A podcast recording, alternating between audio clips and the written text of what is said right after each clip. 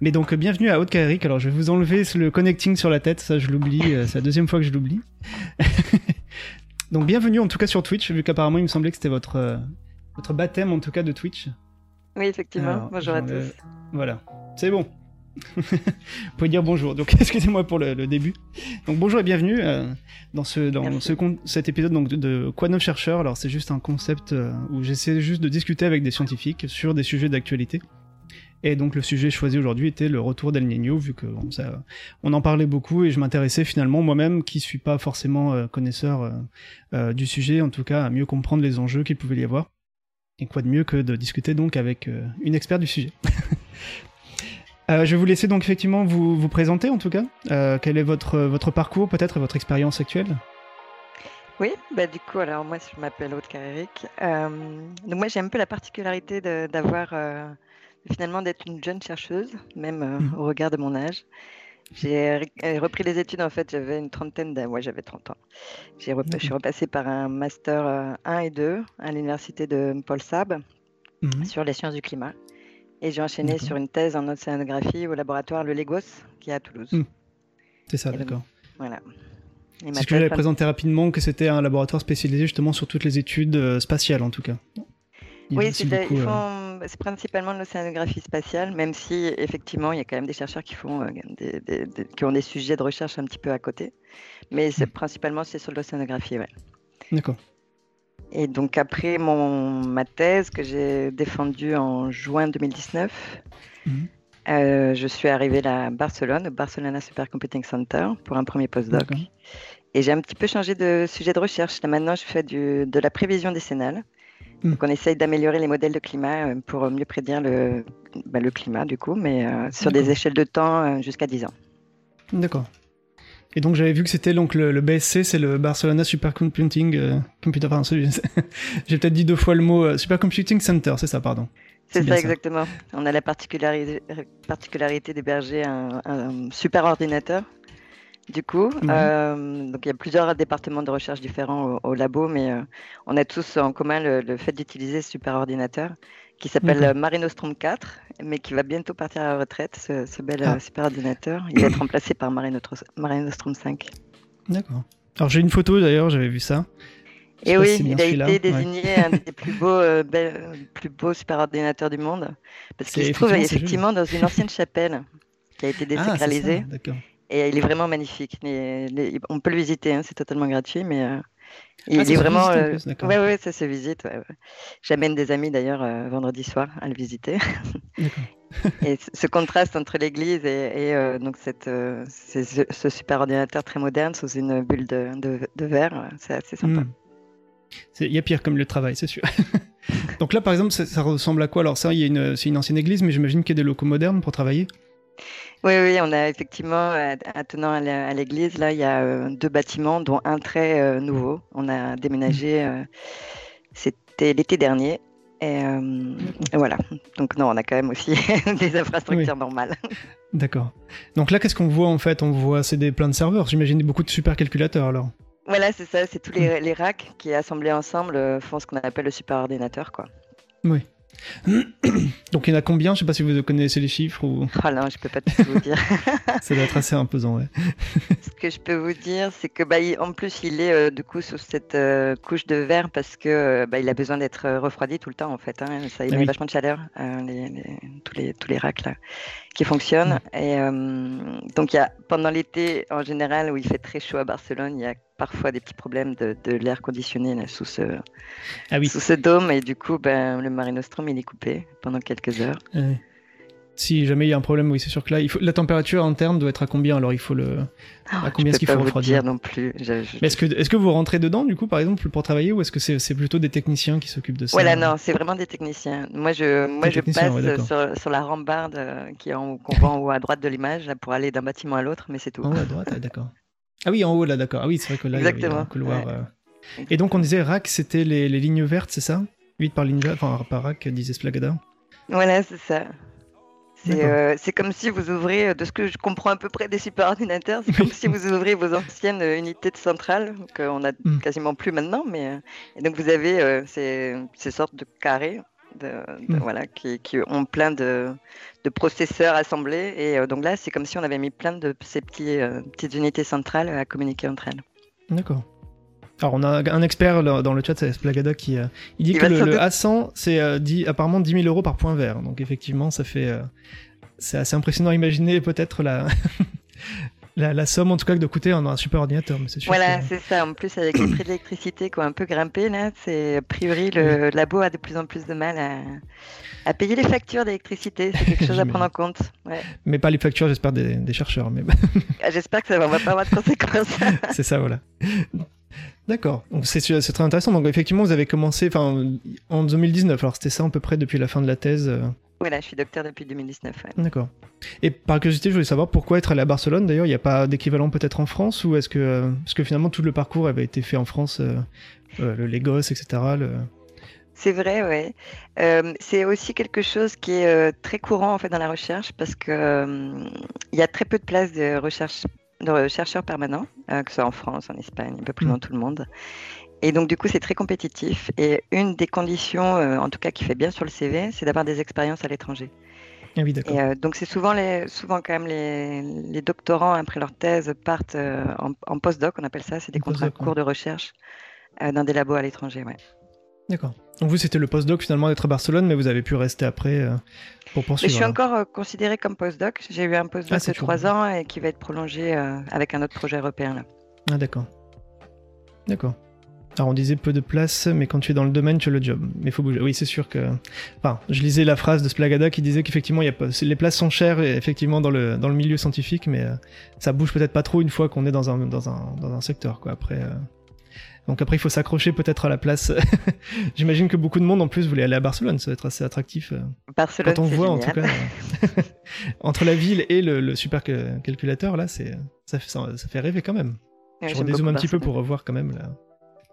J'aime beaucoup Barcelone. Après, sur les, postes de chercheurs, euh, en France, on a euh, donc ou bien la possibilité d'aller en université. Ah bah voilà, ça c'est notre la chapelle. Ah oui, d'accord, j'avais pas fait attention effectivement que c'était vraiment une chapelle comme ça. Oui, oui, derrière on la voit un peu. on la voit un peu. C'est très joli. Comme ça, on montre un peu avec des petites euh, statues d'art apparemment. Mais oui, oui. En plus, on est voilà, les bâtiments sont dans un parc alors qui appartient à l'université. Et euh, ce parc, il est assez agréable parce qu'il y a un petit lac, il y a un petit point d'eau où il y a plein de, canards mmh. et d'oiseaux. Et... Ah. C'est ouais, très, très agréable comme euh, lieu de travail. Ah, je ne savais pas qu'on pouvait. Euh, oui, on peut faire une visite virtuelle. alors comme ça c'est bien, on peut voir un peu. alors je sais pas si on peut aller voir jusqu'à votre bureau, mais je pense pas. mais bon. Les bureaux sont quand même liés, donc c'était le bâtiment à côté plutôt. Alors, alors il y a euh, ce bâtiment à côté, effectivement, où on est une, partie des équipes euh, de mon département là qui est. Euh, moi, je suis dans un, le nouveau bâtiment qui est derrière, en fait, qui est un ah, bâtiment blanc énorme, très moderne, pas très beau au final. Ah oui, bon, dommage. Bon, c'est sûr qu'on peut pas être au niveau de, de ça, d'un bâtiment aussi beau comme ça. Ça s'appelle donc le Mare Nostrum, c'est ça? C'est le nom de le superordinateur, ouais. D'accord. Et la, la, chapelle s'appelle Torre Girona. Et là, on voit un peu, voilà. On revoit la photo qu'on voyait effectivement, donc avec euh, à l'intérieur de la chapelle. Euh, qui est, voilà, je voulais voir un peu la hauteur. Effectivement, c'est sûr que c'est une bonne idée parce que c'est déjà froid de base, j'imagine. Euh, une chapelle, les vieilles pierres comme ça. Je pense que c'était un peu parti, l'idée ah, de, départ un peu, Voilà, là on peut voir un peu plus les supercalculateurs qui donc vous aident finalement. On montrait ça même si c'est pas votre travail effectivement de d'opérer les, les supercalculateurs, mais en tout cas c'est grâce à eux que le travail des climatologues peut être fait. Exactement, on fait tourner, euh, moi pour ma part, du coup, je fais tourner euh, le modèle de climat euh, sur ce super ordinateur-là. Hmm. Et donc les A100, disait Splagada, ce serait apparemment chaque... Alors je sais pas si c'est chaque barre, alors il faudrait voir. Est-ce que c'est vraiment chaque point vert ou est-ce que c'est chaque...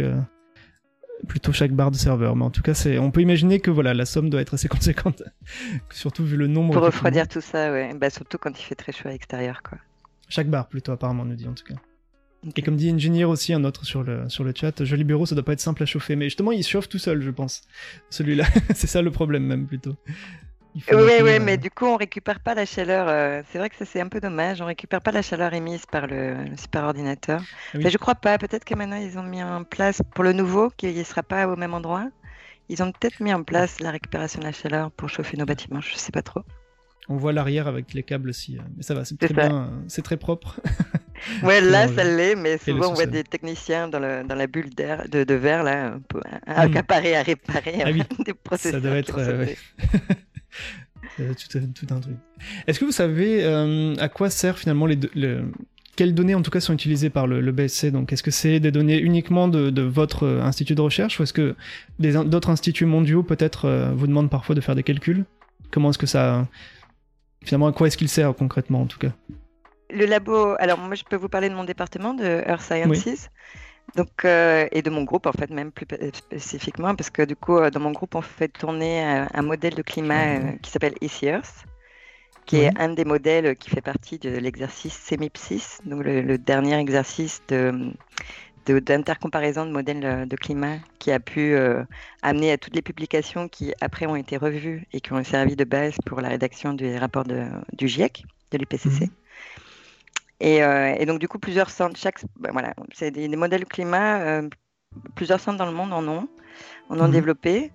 Et euh, nous, la particularité, c'est que c'est un modèle collaboratif avec plusieurs labos européens. C'est un consortium mhm. européen qui s'en occupe, qui le développe. Et donc, du coup, les, toutes les, par contre, toutes les simulations qu'on produit à partir de ce modèle sont publiques. C'est de la recherche publique qu'on fait. Hein. C'est totalement euh, mise à disposition de tout le monde. Après, mmh. c'est que c'est quand même des données euh, qui sont dans un format qui s'appelle le, format NetCDF, qui est quand même pas un format qui est connu de tout, de tout le grand public.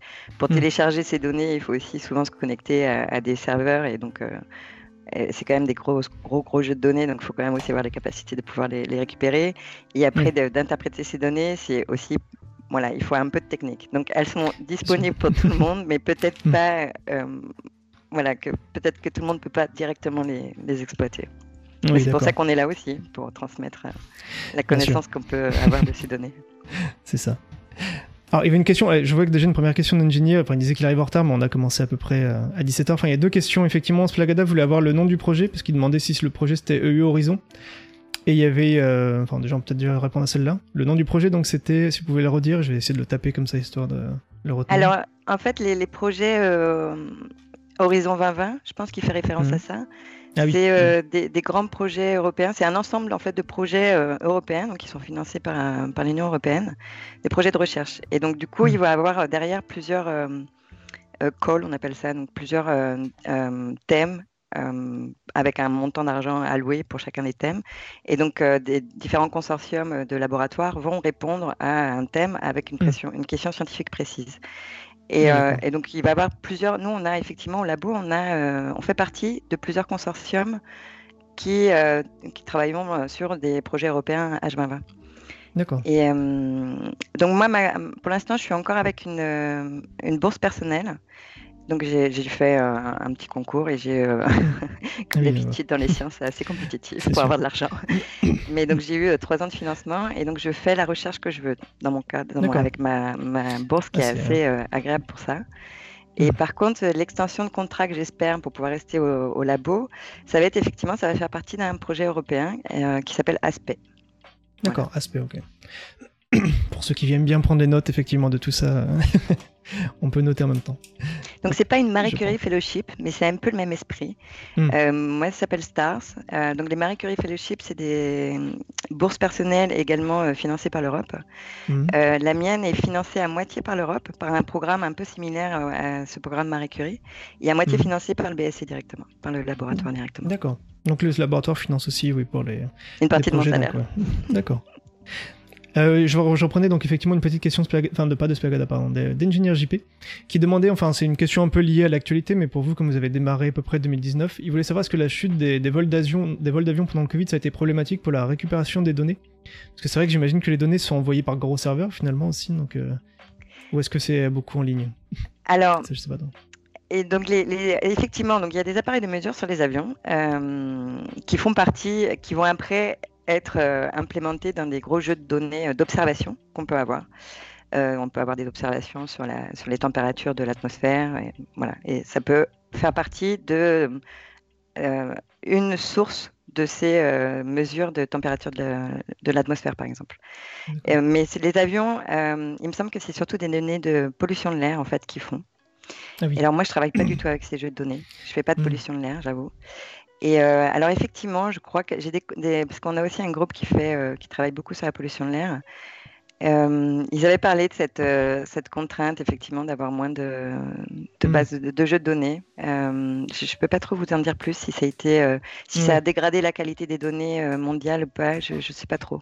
Il est possible que ça ait eu un, impact. Bon, merci d'avoir répondu pour euh, la question.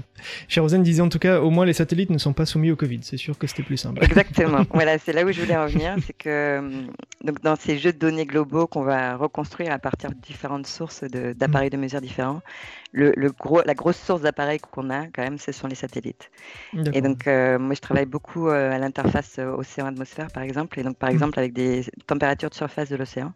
Et ça, et euh, donc, ok, on a quelques données avec euh, quelques bateaux, effectivement, qui sont équipés de la même façon que les avions. On a quelques mmh, données avec, aussi avec des les flotteurs Argo, on appelle ça.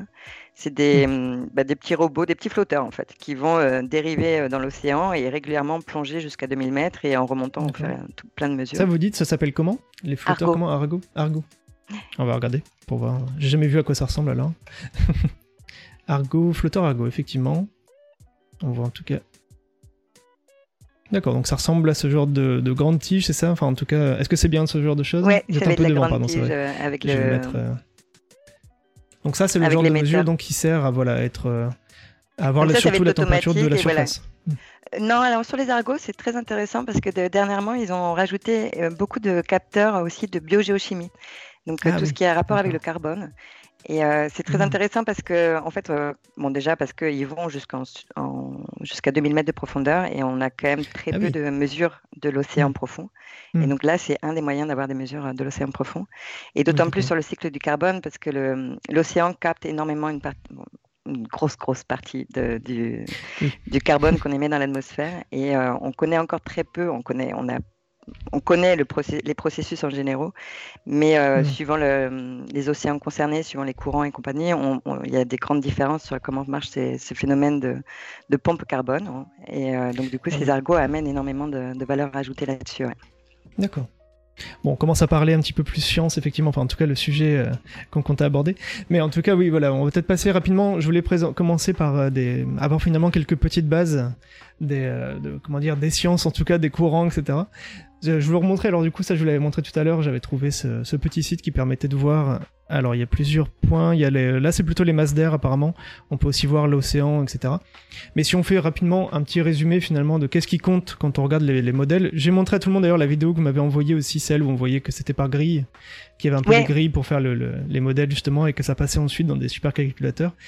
Donc concrètement, euh, ça par exemple c'est trop grand pour comme grille. J'imagine que les grilles seraient plus euh, plus fines en tout cas. Dans celles que vous utilisez, là, on va pas prendre non plus toute la zone. Euh, voilà, je sais pas combien, 1000 mètres carrés, 1000 km par carré, euh, ça ferait un peu beaucoup. Voilà, c'est 100 km en général. Alors, du coup, cette, euh, la vidéo que je vous avais donnée, c'est vrai que c'est très orienté vers les modèles de climat, donc ceux du, GIEC à nouveau, un peu. et donc, du coup, pour ces modèles de climat, en fait, une des problématiques, c'est qu'on a besoin de les, les faire tourner sur de très longues années, ne mmh. serait-ce que pour le passé et pour le futur, donc c'est jusqu'à 2100. Et mmh. donc du coup, euh, on a, on avait, voilà, on a encore quand même quelques euh, problèmes euh, d'efficacité des modèles. Ça coûte très cher au point de vue des ressources informatiques, d'où les superordinateurs. Mais du coup, voilà, le, 100 km de résolution, là, de la maille, s'explique parce que voilà, ces échelles de temps, quand on veut faire tourner ces modèles qui sont assez coûteux, c'était le, mieux qu'on avait à ce moment-là. Mmh. Par contre, tout ce qui est modèle de prévision de la météo, par exemple, euh, c'est euh, beaucoup plus resserré. Les, mailles sont beaucoup plus précises. Oui. J'imagine que oui, il faut pas. Disons qu'il y a un côté entre le, climat mondial et puis le, climat vraiment sur le pays, c'est plutôt ça qui va compter pour les au jour le jour en tout cas. voilà, mais c'est attention à chaque effet. Ouais. La météo, par exemple, c'est surtout. Euh, donc, c'est pas du climat, ça va être vraiment le hmm. temps qu'il va faire dans les jours à venir. Donc, on n'a pas besoin. C'est pour ça que voilà, je vais mettre les bases. C'est vrai que le, mot climat, effectivement, c'est pas pareil que météo. C'est vrai que. Voilà. À quel moment est-ce qu'on définit Alors, la limite, comment est-ce que vous définissez, vous, en tout cas, dans le jargon, finalement euh... Moi, comme je disais, je suis plutôt dans le domaine spatial. Ça, quasiment euh, ce mois-ci, je suis plutôt beaucoup dans le côté euh, océan aussi. Je suis en train d'écrire des articles sur la, la fonte des glaces, la banquise. Mais bon, là, sur les mouvements atmosphériques, j'ai jamais vraiment euh, était dedans. Donc je sais pas trop comment est-ce que, à quel moment ça devient plus de la météo, ça devient du climat. C'est euh, une question de temporalité finalement? Alors oui, c'est une bonne question. Euh, je ne sais pas s'il y a vraiment une limite de temps qui est, aussi mm. claire que ça. je dirais que voilà, la météo, ça va donc à quelques jours, la météo qu'on utilise tout le temps. Mm. c'est la maximum à trois jours, mais aussi la météo pour le lendemain, quoi. Après, donc il y a des modèles de, de prévision météo qui vont à la semaine. Mm. donc là, on appelle ça encore de la météo, Weather Prediction. Et mm. on a aussi donc du coup des modèles qui sont un peu différents, qui sont voilà les modèles de, de prévision météo comme c'est du, du, très court temps. Euh, c'est principalement l'atmosphère qui est intéressante. C'est vraiment euh, ce qui euh, va fluctuer très vite. Et donc, les, modèles de météo, donc qui ont aussi des grilles plus resserrées, s'intéressent vraiment à l'atmosphère, à tout ce qui est voilà, processus de déplacement de l'air, mais aussi des précipitations, des convections ce genre de choses. Et après, plus on arrive vers les, modèles de les échelles de temps plus longues, celle du climat, et par exemple pour le GIEC, c'est à l'horizon 2100, donc ça va être sur plusieurs dizaines d'années. Là, on a besoin énormément aussi de l'océan et euh, des, bah, de la cryosphère aussi. Vous parliez de, de la, de la glace. etc. Voilà, exactement. Là, ça a aussi énormément un impact. Ça, ça comme une, on, on, appelle ça la mémoire du climat. Donc, ça va prendre certaines informations, les digérer un peu et les relâcher à l'atmosphère voilà, donc ça, c'est, mmh. on a besoin de ces, composantes-là énormément euh, sur les, mmh. les, échelles de temps du, climat, ce qui est un peu moins vrai sur, euh, mais bien, sûr, on prend en compte l'océan aussi, mais c'est vrai que sur quelques jours, euh, ils vont avoir, ils ont leur importance, mais moins sur ce que va donner la variabilité du climat, quoi. Et après, donc du coup, il y a les, la, prévision saisonnière. Et, mmh. et, ça, ça va, être, ça va ressembler beaucoup au modèle de climat également, avec toutes les composantes, du coup. Donc c'est ça qui va nous intéresser d'ailleurs après pour, euh, pour El Niño, La Niña en tout cas. Exactement. Alors là pour l'instant, je montrais encore un peu. Là on était sur les modèles par exemple, ce qu'on voit à l'image c'est plutôt les, courants euh, atmosphériques en tout cas, vu que j'étais plutôt dans la partie air. Et si on passe sur océan, on peut montrer un petit peu les, mouvements des vagues, etc. globaux. Ce que j'aimais bien c'était voir les courants aussi, par exemple ça ça va être intéressant aussi pour le montrer après avec euh, El Niño, La Niña on peut voir, alors ça charge un peu, mais voilà, on voit un petit peu les, grands flux. Donc, je sais pas trop comment est-ce que vous, la, ça vous, ça vous a passionné par exemple ce genre de choses? Qu'est-ce qui vous a passionné pour aller dans le domaine en fait euh? Est-ce que c'était euh, vous, étiez plutôt pro océan, plutôt euh, atmosphère, ou est-ce que c'était l'interaction entre les deux alors qui vous intéressait le plus? Alors moi, je suis plutôt océan, ouais. pour moi, hein, l'atmosphère, ça varie beaucoup trop rapidement. ah oui. Et puis, c'est assez complexe quand même avec tous ces processus de, de convection, de couche limite. C'est hmm. voilà, c'est une physique derrière qui est assez complexe. Euh, les océans, c'est plus paisible, si on va dire. En tout cas, ça met plus de temps à, bouger. Je pense que du point de euh, vue d'un néophyte, en tout cas, ça doit être assez complexe aussi l'océan quand on voit de tous les mouvements possibles. Oui, oui bien sûr, euh, bien sûr. mais c'est vrai que l'atmosphère, c'est encore, hmm. encore, encore différent, quoi. Donc moi, c'était plus l'océan ouais, qui m'intéressait. Mais surtout, mais j'avais repris mes études parce que il y avait en ligne de, de, de fond ce ce petit euh, problème de changement climatique. D'accord. Ça m'intéressait de, basculer euh, dans ce monde-là et d'essayer d'apporter ma petite pierre. D'accord. Il faut être motivé quand même effectivement pour refaire après euh, repartir vers une thèse, c'est quand même effectivement ça aussi c'est le temps long on va dire. Ça aide. ah oui, c'est sûr. faut toujours apprendre, c'est pour ça. Alors moi j'aime bien aussi pour différents domaines, c'est pour ça, ça me permet aussi de de parler avec beaucoup de monde, même sans avoir d'article derrière. Quoique là, pour celui-là, comme je suis en train de faire sur les interactions, je vous poserai peut-être deux, trois questions sur les, la banquise ou les glaciers. Mais bon, on sait jamais. Alors, je répondais rapidement, il y avait quelques questions alors, euh, de Splagada. Il y avait une question donc sur la partie FEM, et il disait que le FEM, donc les FM, apparemment, c'était les Finite Element Modeling, qui serait donc tout découpé en petits cubes. Alors, je sais pas si c'est vraiment le terme. Euh, alors oui, oui c'est les, différences finies. Donc, euh, en fait, les équations mathématiques qu'on utilise, mmh. Donc, en, gros, le, système climatique, euh, on va le représenter avec des équations de mouvement, les équations euh, de Navier-Stokes. Euh, et aussi avec. J'avais montré rapidement tout à l'heure, voilà. même si c'était complet. et avec aussi, donc, on va, on va fermer les bilans d'énergie et, de masse. Et mhm. on va utiliser la thermodynamique également. Donc principalement, voilà, on met toutes ces équations physiques dans le, dans, le modèle, mais effectivement, on a euh, un problème pour les résoudre, on les divise en euh, différences finies, on appelle ça. C'est comme si chacune des petites cubes, chacun des petits cubes que vous aviez euh, dans le modèle, eh ben, ils vont communiquer, ils vont passer l'information d'un cube à l'autre. Et c'est comme ça qu'on va résoudre les équations pour les différentes variables, donc de température, de salinité, etc. Et donc on va, on, les, on appelle, on les discrétise, c'est-à-dire qu'on va les diviser par rapport en, distance, spatialement. Mm. Euh, en, voilà, en, en petits messagers qui vont donner l'information à la, au cube d'à côté, mais aussi dans, dans, le temps. On fait la même chose, on discrétise dans le temps également. Oui, d'accord. Et après, alors les techniques qui sont utilisées, euh, il parlait des, des finite euh, volumes, je ne sais plus lequel il a donné. Ça dépend FM, les FM, ouais. Et les math modeling, c'était ce qu'il avait mis. Ça dépend après des modèles. Voilà, la technique euh, de discrétisation pardon, retenue va dépendre du, du modèle lui-même. D'accord. Et il demandait en fait à quel point changer la taille de la maille, ça va changer la prédiction? Est-ce qu'il y a des études à ce niveau-là en tout cas? Bah, c'est ce que exactement, c'est mon, mon sujet. D'accord. c'est mon sujet C'est vraiment lié sur ça.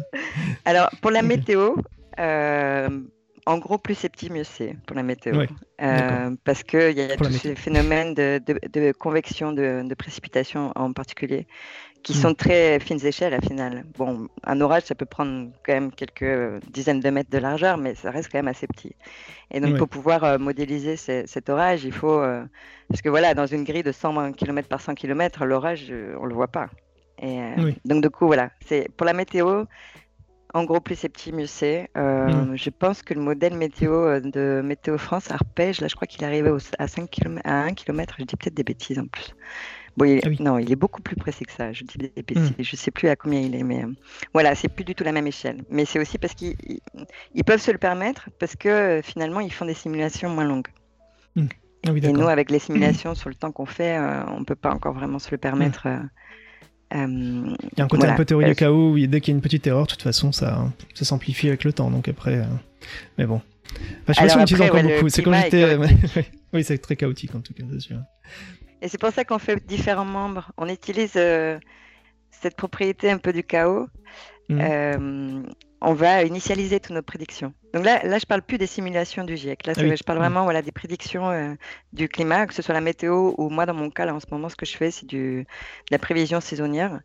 Et donc, c'est le mm. même principe. On va utiliser ce chaos, c'est-à-dire qu'on va initialiser un petit peu différemment à chaque fois. Voilà. Et donc, on va avoir différentes trajectoires possibles de notre euh, système climatique. Et l'ensemble de ces trajectoires possibles va nous donner une probabilité déjà, que ça, pleuve, que ça pleuve ou qu'il fasse mm. euh, chaud ou froid.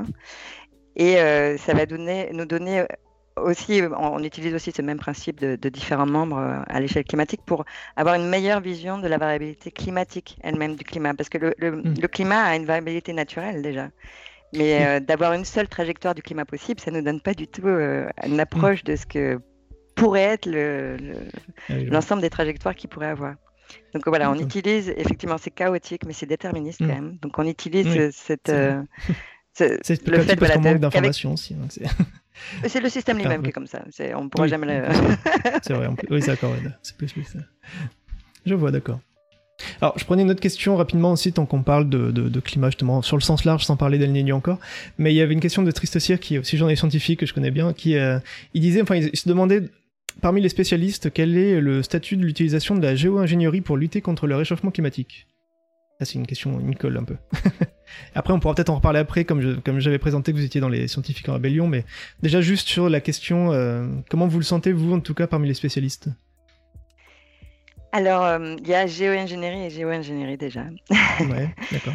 Euh, Alors, pour rappel, d'ailleurs, la géo-ingénierie, c'est quoi? C'est le, fait d'avoir une action, enfin, d'utiliser la technologie pour influer sur le climat et refroidir, par exemple, éviter qu'il y ait un réchauffement trop puissant. C'est ça. Hmm. Là, ben, on, voit bien qu'on va un peu dans le mur, qu'on a du mal à réduire nos émissions de CO2.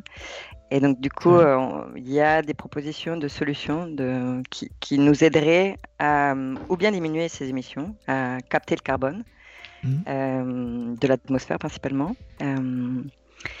Et donc ça, c'est des, voilà, c'est des techniques qui s'appellent du carbon storage and capture. Mmh. donc, du coup, voilà. Des, capture carbone, oui, voilà. Voilà.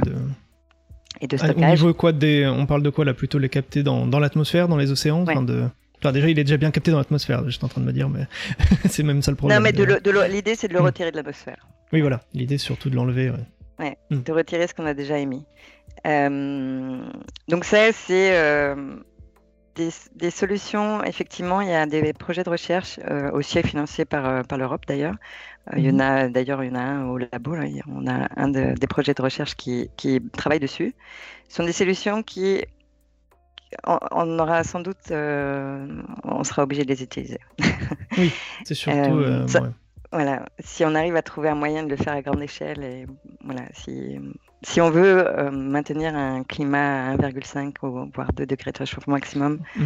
il va falloir retirer du carbone qu'on a déjà émis. Et donc, c'est sans doute des techniques qu'on va devoir développer, mais qui posent mm. énormément de problèmes, et en particulier de problèmes alors d'énergie, parce que sans doute ça va coûter très cher en énergie de capter ce, mm. ce carbone. Et aussi éventuellement de... fossile, du coup, ce serait un peu dommage. Hein. mais bon, voilà. c'est sûr et euh, également de, de, surface au sol, en fait, d'accaparement des terres, du coup. Parce que ah autre moyen, c'est d'essayer de, reproduire un peu ce que fait la nature avec euh, les arbres, qui captent aussi le carbone. Ça, voilà. Et voilà, ça, pas, ça peut créer beaucoup de problèmes également si c'est pas bien pensé, mmh. ces techniques de, de capture du CO2. Et après, il y a d'autres techniques de géo-ingénierie, mais là, euh, honnêtement, ça fait un peu le magicien qui essaie de, de, de, faire des choses qu'il ne va pas du tout contrôler. C'est ça, Alors, ça va être par exemple de, mm. de, mettre du soufre, parce que le soufre est un aérosol. Quand vous avez des, émissions mm. de volcan, par exemple, vous avez des émissions de soufre énormément. C'est un aérosol qui va avoir tendance à faire baisser les températures mondiales. Oui. Et donc, une mm. des idées, ça serait de balancer comme ça plein de soufre. Oui, voilà. Mais ça, c'est un peu sans. En oubliant toutes les conséquences voilà, de. Parce que sinon, on peut aussi faire un hiver nucléaire, effectivement, et ça pourrait. Mais bon. Donc voilà, l'objectif, c'est aussi de, de garder une forme de vie. Euh, oui, à la surface. je me dis que finalement, et puis pas que de vie humaine, hein, ce serait bien de garder à peu près ah la biodiversité qui va avec la planète. Euh, il y avait ingénieur proposé, euh, il disait facile, une ombrelle de cocktail mais géante. C'est sûr que bon, c'est une façon. une, je crois que c'était aussi euh, une, une, solution proposée, je crois, ouais, de d'essayer de. Alors c'est autre chose, c'est des. Assombrir un peu le soleil, oui, il y a des. Voilà, c'est le soleil qui le chauffe. Mm. Et donc, mm. mais jusqu'à présent, on était très content qu'il le fasse. Hein, mais... Et donc là, l'idée, ce serait d'empêcher les rayons du soleil, ou en tout cas de les diminuer, euh, pour mm. qu'ils atteignent moins la surface de la Terre et donc de mettre genre un gros, un énorme parasol tout autour de la Terre. Bon, je vous laisse imaginer euh, ce que ça peut aussi induire en termes de climat euh, sous ces parasols. Ça, ça, voilà. ça ne semble pas exactement une superbe idée en tout cas. Donc on va rester donc sur. Ce serait quoi alors une solution qui vous semble réaliste en tout cas dans les. À part, est-ce qu'il y a des solutions dans les océans? Parce qu'on parle de planter des arbres finalement tout ce qui est plantation, ça d'accord. Est-ce qu'il y a des solutions qui existent de pour amplifier par exemple la capture du carbone par les océans? Il y avait une solution, euh, ouais, il y a une solution euh, qui avait été d'ailleurs testée un petit peu à petite échelle. Donc euh, il y a cette pompe du carbone, donc il y a une pompe physique du carbone dans l'océan, parce que par oui. voilà, ça il y a déjà un processus naturel, c'est ça. Voilà, mais il y a aussi une pompe biologique qui est énorme avec le phytoplancton. Et c'est vrai que le phytoplancton, c'est la moitié de, enfin, entre ce que fait les, arbres et ce que fait le phytoplancton, c'est moitié-moitié. Et donc, c'est une énorme source possible de captage du CO2. Mais le cycle du carbone dans l'océan est assez compliqué parce que en fait, les, ces phytoplanctons vont euh, capter du carbone, mais éventuellement, et donc après mourir, mais ils vont pas mourir à, aller directement dans le sol des océans et capter du carbone. Il y a une bonne partie qui va se retransformer, se reminéraliser, on dit, et revenir à la surface sous forme de, d'azote et de phosphore, à nouveau de la, de la nourriture, si vous voulez. Euh, et donc, du coup, c'est, très compliqué ce cycle du carbone. Mais c'est vrai que ça avait été proposé de, euh, de booster un peu euh, ce, cycle du carbone en boostant le phytoplancton. Oui. Euh, ça, a beaucoup d'autres conséquences euh, qu'on ne maîtrise pas du tout et qui, pour l'instant, sont plus négatives. Hmm. D'accord, donc ça c'est le genre de solution qui pourrait... que les gens essaient d'expérimenter, mais c'est compliqué justement sans le faire vraiment à, grande échelle. Donc, Et à grande échelle, pour l'instant, hmm. il n'y a pas de solution qui existe. D'accord. Alors en parlant, comme on parlait donc effectivement du, réchauffement, alors là c'est pas forcément le carbone, ça c'est l'activité humaine surtout qui influe dessus. Mais ce qu'on voyait c'est le vrai problème, c'est la température mondiale et donc transition euh, phénomène El Niño, vu qu'effectivement c'est euh, finalement un peu les craintes qu'ont les gens, enfin c'est même assez acté que c'est un phénomène qui en tout cas pourrait euh, c'est comme ça. Moi, je parle de comment est-ce que j'en entendais parler avant, parce que je pense que tout le monde connaît à peu près le, le nom du phénomène El Niño en disant que c'est du, des courants marins, du climat, etc. Et que ça va apparemment euh, provoquer des, records de température. Donc on va essayer de voir alors qu'est-ce que c'est. Euh, vous m'aviez envoyé encore une autre vidéo, il me semble que c'est celle-là, alors si je me trompe pas. Je vais peut-être mettre celle-là en grand. Euh, je, la, je, la, laisserai tourner un petit peu doucement, à la limite on pourra peut-être la commenter en direct, mais c'est une vidéo qui apparemment reprenait donc le phénomène El Niño. Alors j'enlève même le, le, son, je peux laisser à la limite le... Non, même les sous-titres, tant pis, on peut me montrer comme ça à la limite. Alors, le phénomène déjà, on va faire le, début, en tout cas, c'est dans le Pacifique surtout, c'est ça? C'est dans le Pacifique tropical. Voilà. Pacifique tropical. Donc d'ailleurs, j'avais dit au début peut-être que vous diriez ENSO parce qu'apparemment c'est ça le vrai nom en tout cas dans le c'est l'oscillation Pacifique Sud, c'est ça? Ouais, alors Southern. Je crois que ça ouais, voilà, ENSO, El Niño Southern Oscillation. Ouais, c'est ça. Et en fait, El Niño, c'est qu'une phase de l'oscillation. Et c'est la phase qu'on va dire positive avec la Nina la phase négative et donc des conditions neutres entre les deux. D'accord. Et donc je crois que cette vidéo au début bah, part de la phase neutre. Donc en, moyenne, voilà, en moyenne. Je vais le mettre, je vais le mettre au centre d'ailleurs. Peut-être qu'on verra un peu mieux. Voilà. On va peut-être remettre avec les fonds. Hop. Peut-être qu'on verra un peu mieux. Vous me direz si c'est visible ou pas. J'ai pas laissé le son, mais je vous mettrai le lien si vous voulez pour ceux qui veulent. Alors là, donc là, la vidéo apparemment montré qu'est-ce qu'il se passe d'habitude dans le voilà, en dans situation dite euh, normale, ouais, dite neutre.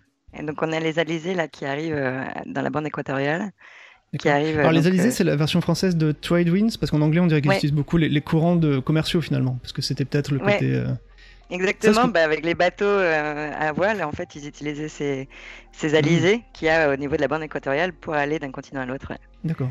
Parce que là, du coup, à droite, on voit, oui, on voit c'est la côte américaine. Mais c'était, j'imagine que c'est les Américains qui parlent de ça. Alors, c'était plus pour aller. Euh, ah, je pense que ça vient des Anglais à la base. Ah, c'est les Anglais. Oui, euh, oui, plutôt anglais, c'est vrai, peut-être.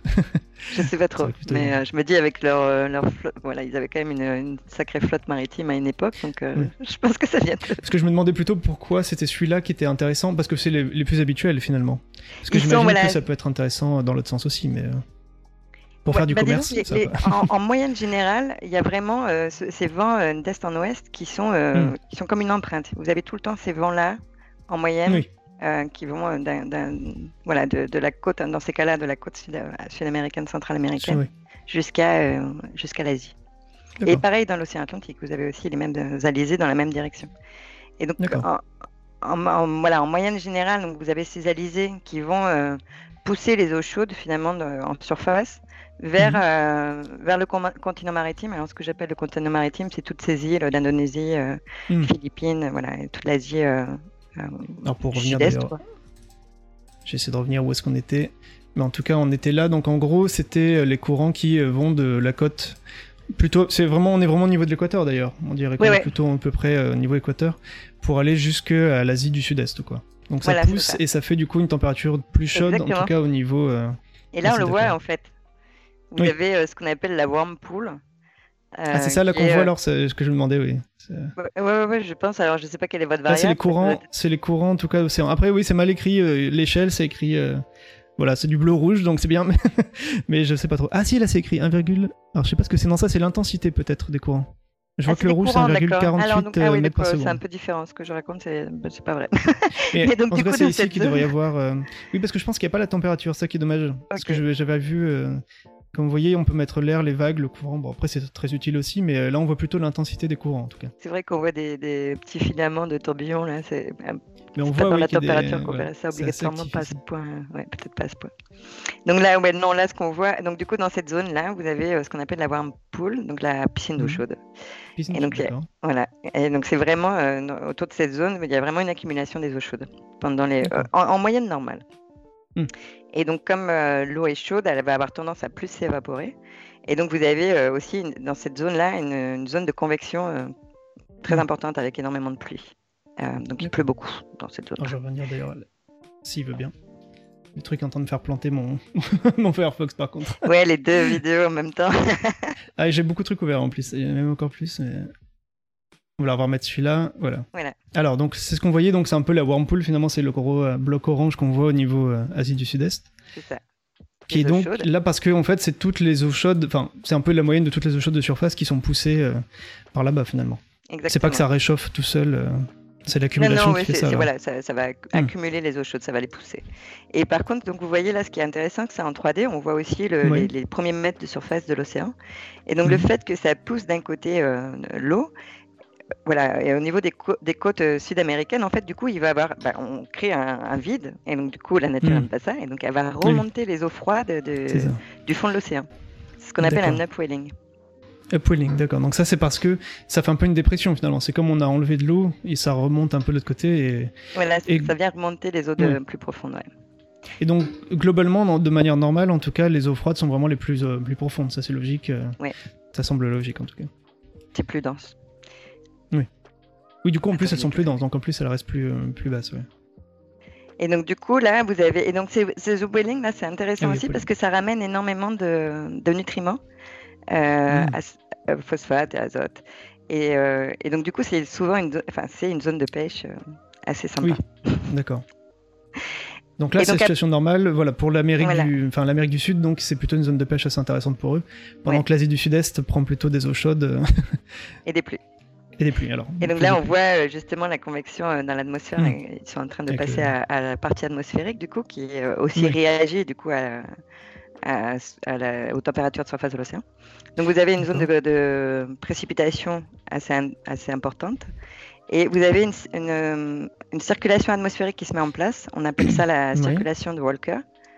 Et donc, D'accord. donc ça, c'est ce qu'on voit. Donc c'est finalement la pluie. C'est oui. Alors ça, c'est poussé comment? C'est euh, parce que d'habitude, ça veut dire qu'il y a des vents alors qu'ils vont en haute altitude, ils vont plutôt dans l'autre sens, c'est ça? Ouais. Parce que ceux de surface, les vents de surface poussent plutôt vers l'Asie, mais par contre l'autre va pousser vers l'Amérique, c'est ça? Exactement. La circulation de Walker serait plutôt comme ça. Ouais. Voilà, exactement. Et donc du coup, ce qui va, l'air qui va descendre au niveau euh, du, de l'Amérique du Sud va être par contre sec, et, euh, sec et hmm. froid. Et donc, du coup, euh, voilà, au niveau des côtes euh, sud-américaines, vous avez de l'eau plutôt froide. Si vous êtes allé hmm. chez vous baigner, vous avez déjà eu l'occasion de vous baigner vers là-bas. Le Pacifique est plutôt froid sur la côte. D'accord. Et en plus, par contre, c'est euh, plus chaud au niveau Asie Sud-Est. d'accord. D'accord. C'est vrai qu'en plus, on pense qu'il y a quand même le. Enfin, il y a beaucoup de. Il y a quelques déserts aussi au niveau Amérique du Sud. Il y a le Chili pas loin. Enfin, les... Je sais pas si c'est lié d'ailleurs ou pas, mais bon, en tout cas, ça a pu peut-être.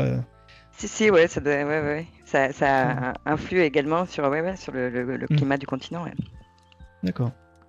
Alors là, qu'est-ce qui se passe maintenant? Donc là, voilà, là, c'est un peu le.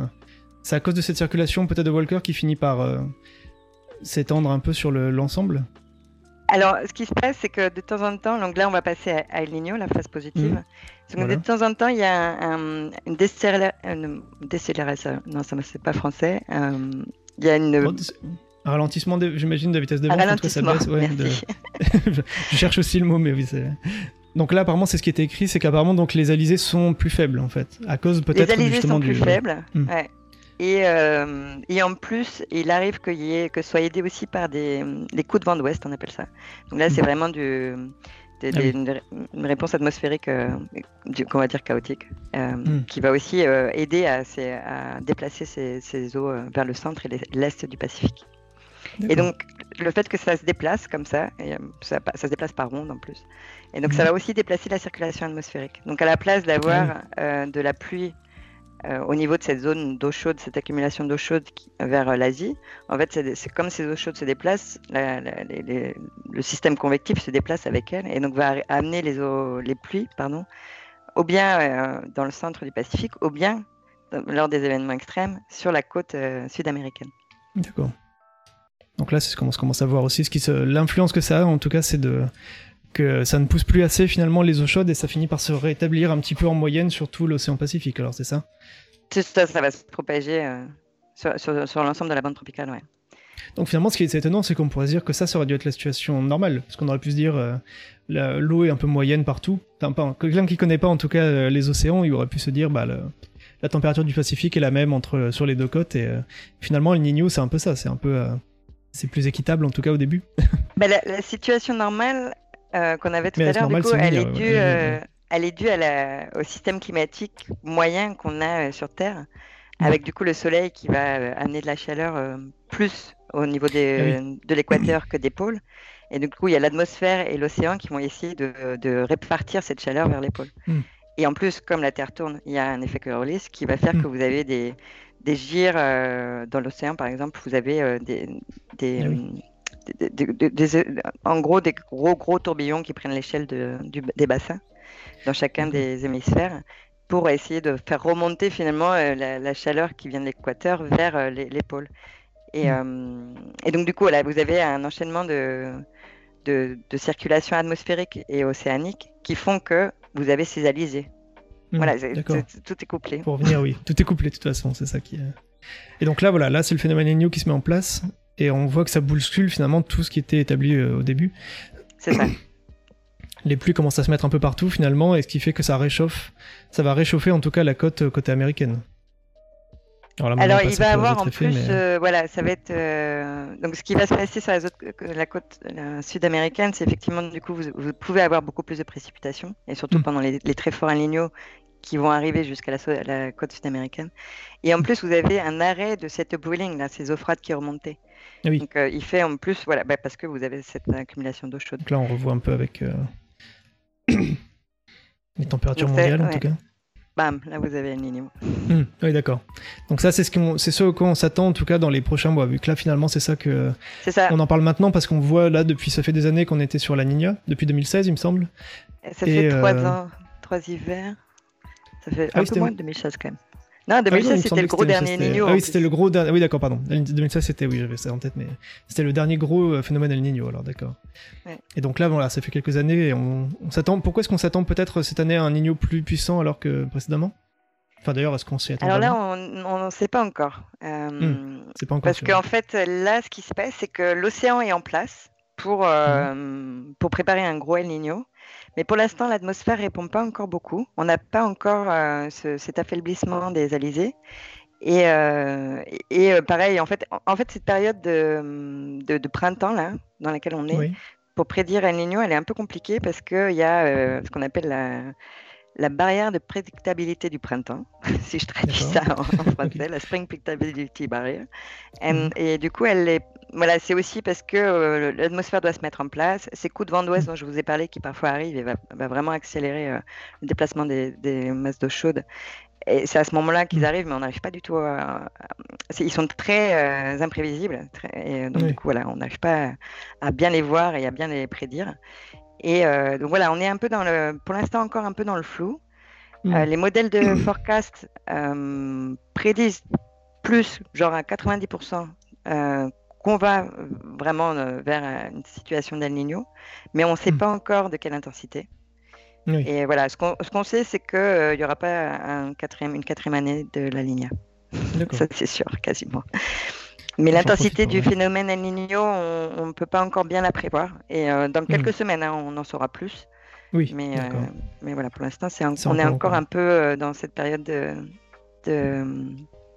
cette barrière. De, surveillance, en tout cas, oui. Et puis il faut faire. Attends, je me remets. Hop. On se remet un peu là-dessus. Pour, pour prendre d'autres questions, en tout cas, il y avait justement il y avait une question d'Alexandre, mais c'était, elle était passée tout à l'heure aussi. Des gens qui se demandaient finalement, est-ce que El Niño c'est quelque chose finalement de de, nouveau Est-ce que c'est quelque chose d'anormal ou quoi Mais en fait, c'est une alternance qui a l'air d'être naturelle. C'est c'est totalement naturel. C'est totalement naturel. Ça fait euh, c'est documenté euh, dans, des, dans des écrits depuis euh, depuis très très longtemps. Hmm. on a commencé à vraiment l'observer très précisément dans les années 70 parce qu'il y en a eu un très gros, 72-73. Du coup, après, on a essayé de mettre, d'équiper justement en bouée de mesure tout le Pacifique pour essayer de mieux le prévoir. Euh, et puis il y a eu ce gros El Niño de 97-98 euh, qui a vraiment mm. été euh, un, un, El Niño très fort qui a vraiment perturbé énormément au niveau des impacts de précipitations et compagnie à peu près tout le globe et qui avait été plutôt bien prédit. Oui. Et donc voilà. Non, non, mais, par contre, complètement il, il me semblait qu'il y avait eu des, des épisodes assez marquants. même, j'avais vu un épisode apparemment très important en 1876 où apparemment, enfin, du coup, c'est peut-être pas sûr que c'était El Niño, mais qu'apparemment, ça avait provoqué une famine, euh, dans, justement, plutôt dans l'Asie du Sud-Est, etc. Donc, euh, ça, serait peut-être lié, mais peut-être qu'on savait pas trop à l'époque, alors. Euh, je peux moins vous en parler parce que là, du coup, c'est de l'histoire des, sciences. mais effectivement, il y a quelques suspicions qu'El Niño ait provoqué hmm. des, des, catastrophes dans des civilisations. D'accord. Donc ça veut dire que là, en fait, on... est-ce qu'on a une estimation depuis quand le phénomène est en place? Parce que sur Terre, il y a eu beaucoup... Euh, enfin, le climat a beaucoup changé aussi, mais ça, est-ce qu'on a des estimations euh? Ce que je peux vous dire, c'est que euh, donc dans les périodes Holocène, donc il y a, c'était il y a 10 000 ans, il était déjà présent. Ah oui, d'accord. Mais comment on le voit ça On peut savoir grâce à. Alors là, c'est ouais, une autre forme de la paléoclim... du paléoclimatologie qu'on appelle ça. Donc ils utilisent beaucoup des proxys euh, naturel. Donc, euh, par exemple, vous savez, par, des proxys, pardon. Qu'est-ce que ça Ah, pardon. Des, euh, genre des instruments de musique, quoi. Des, ah, instruments de musique, des instruments de mesure, pardon. Des mesures, oui.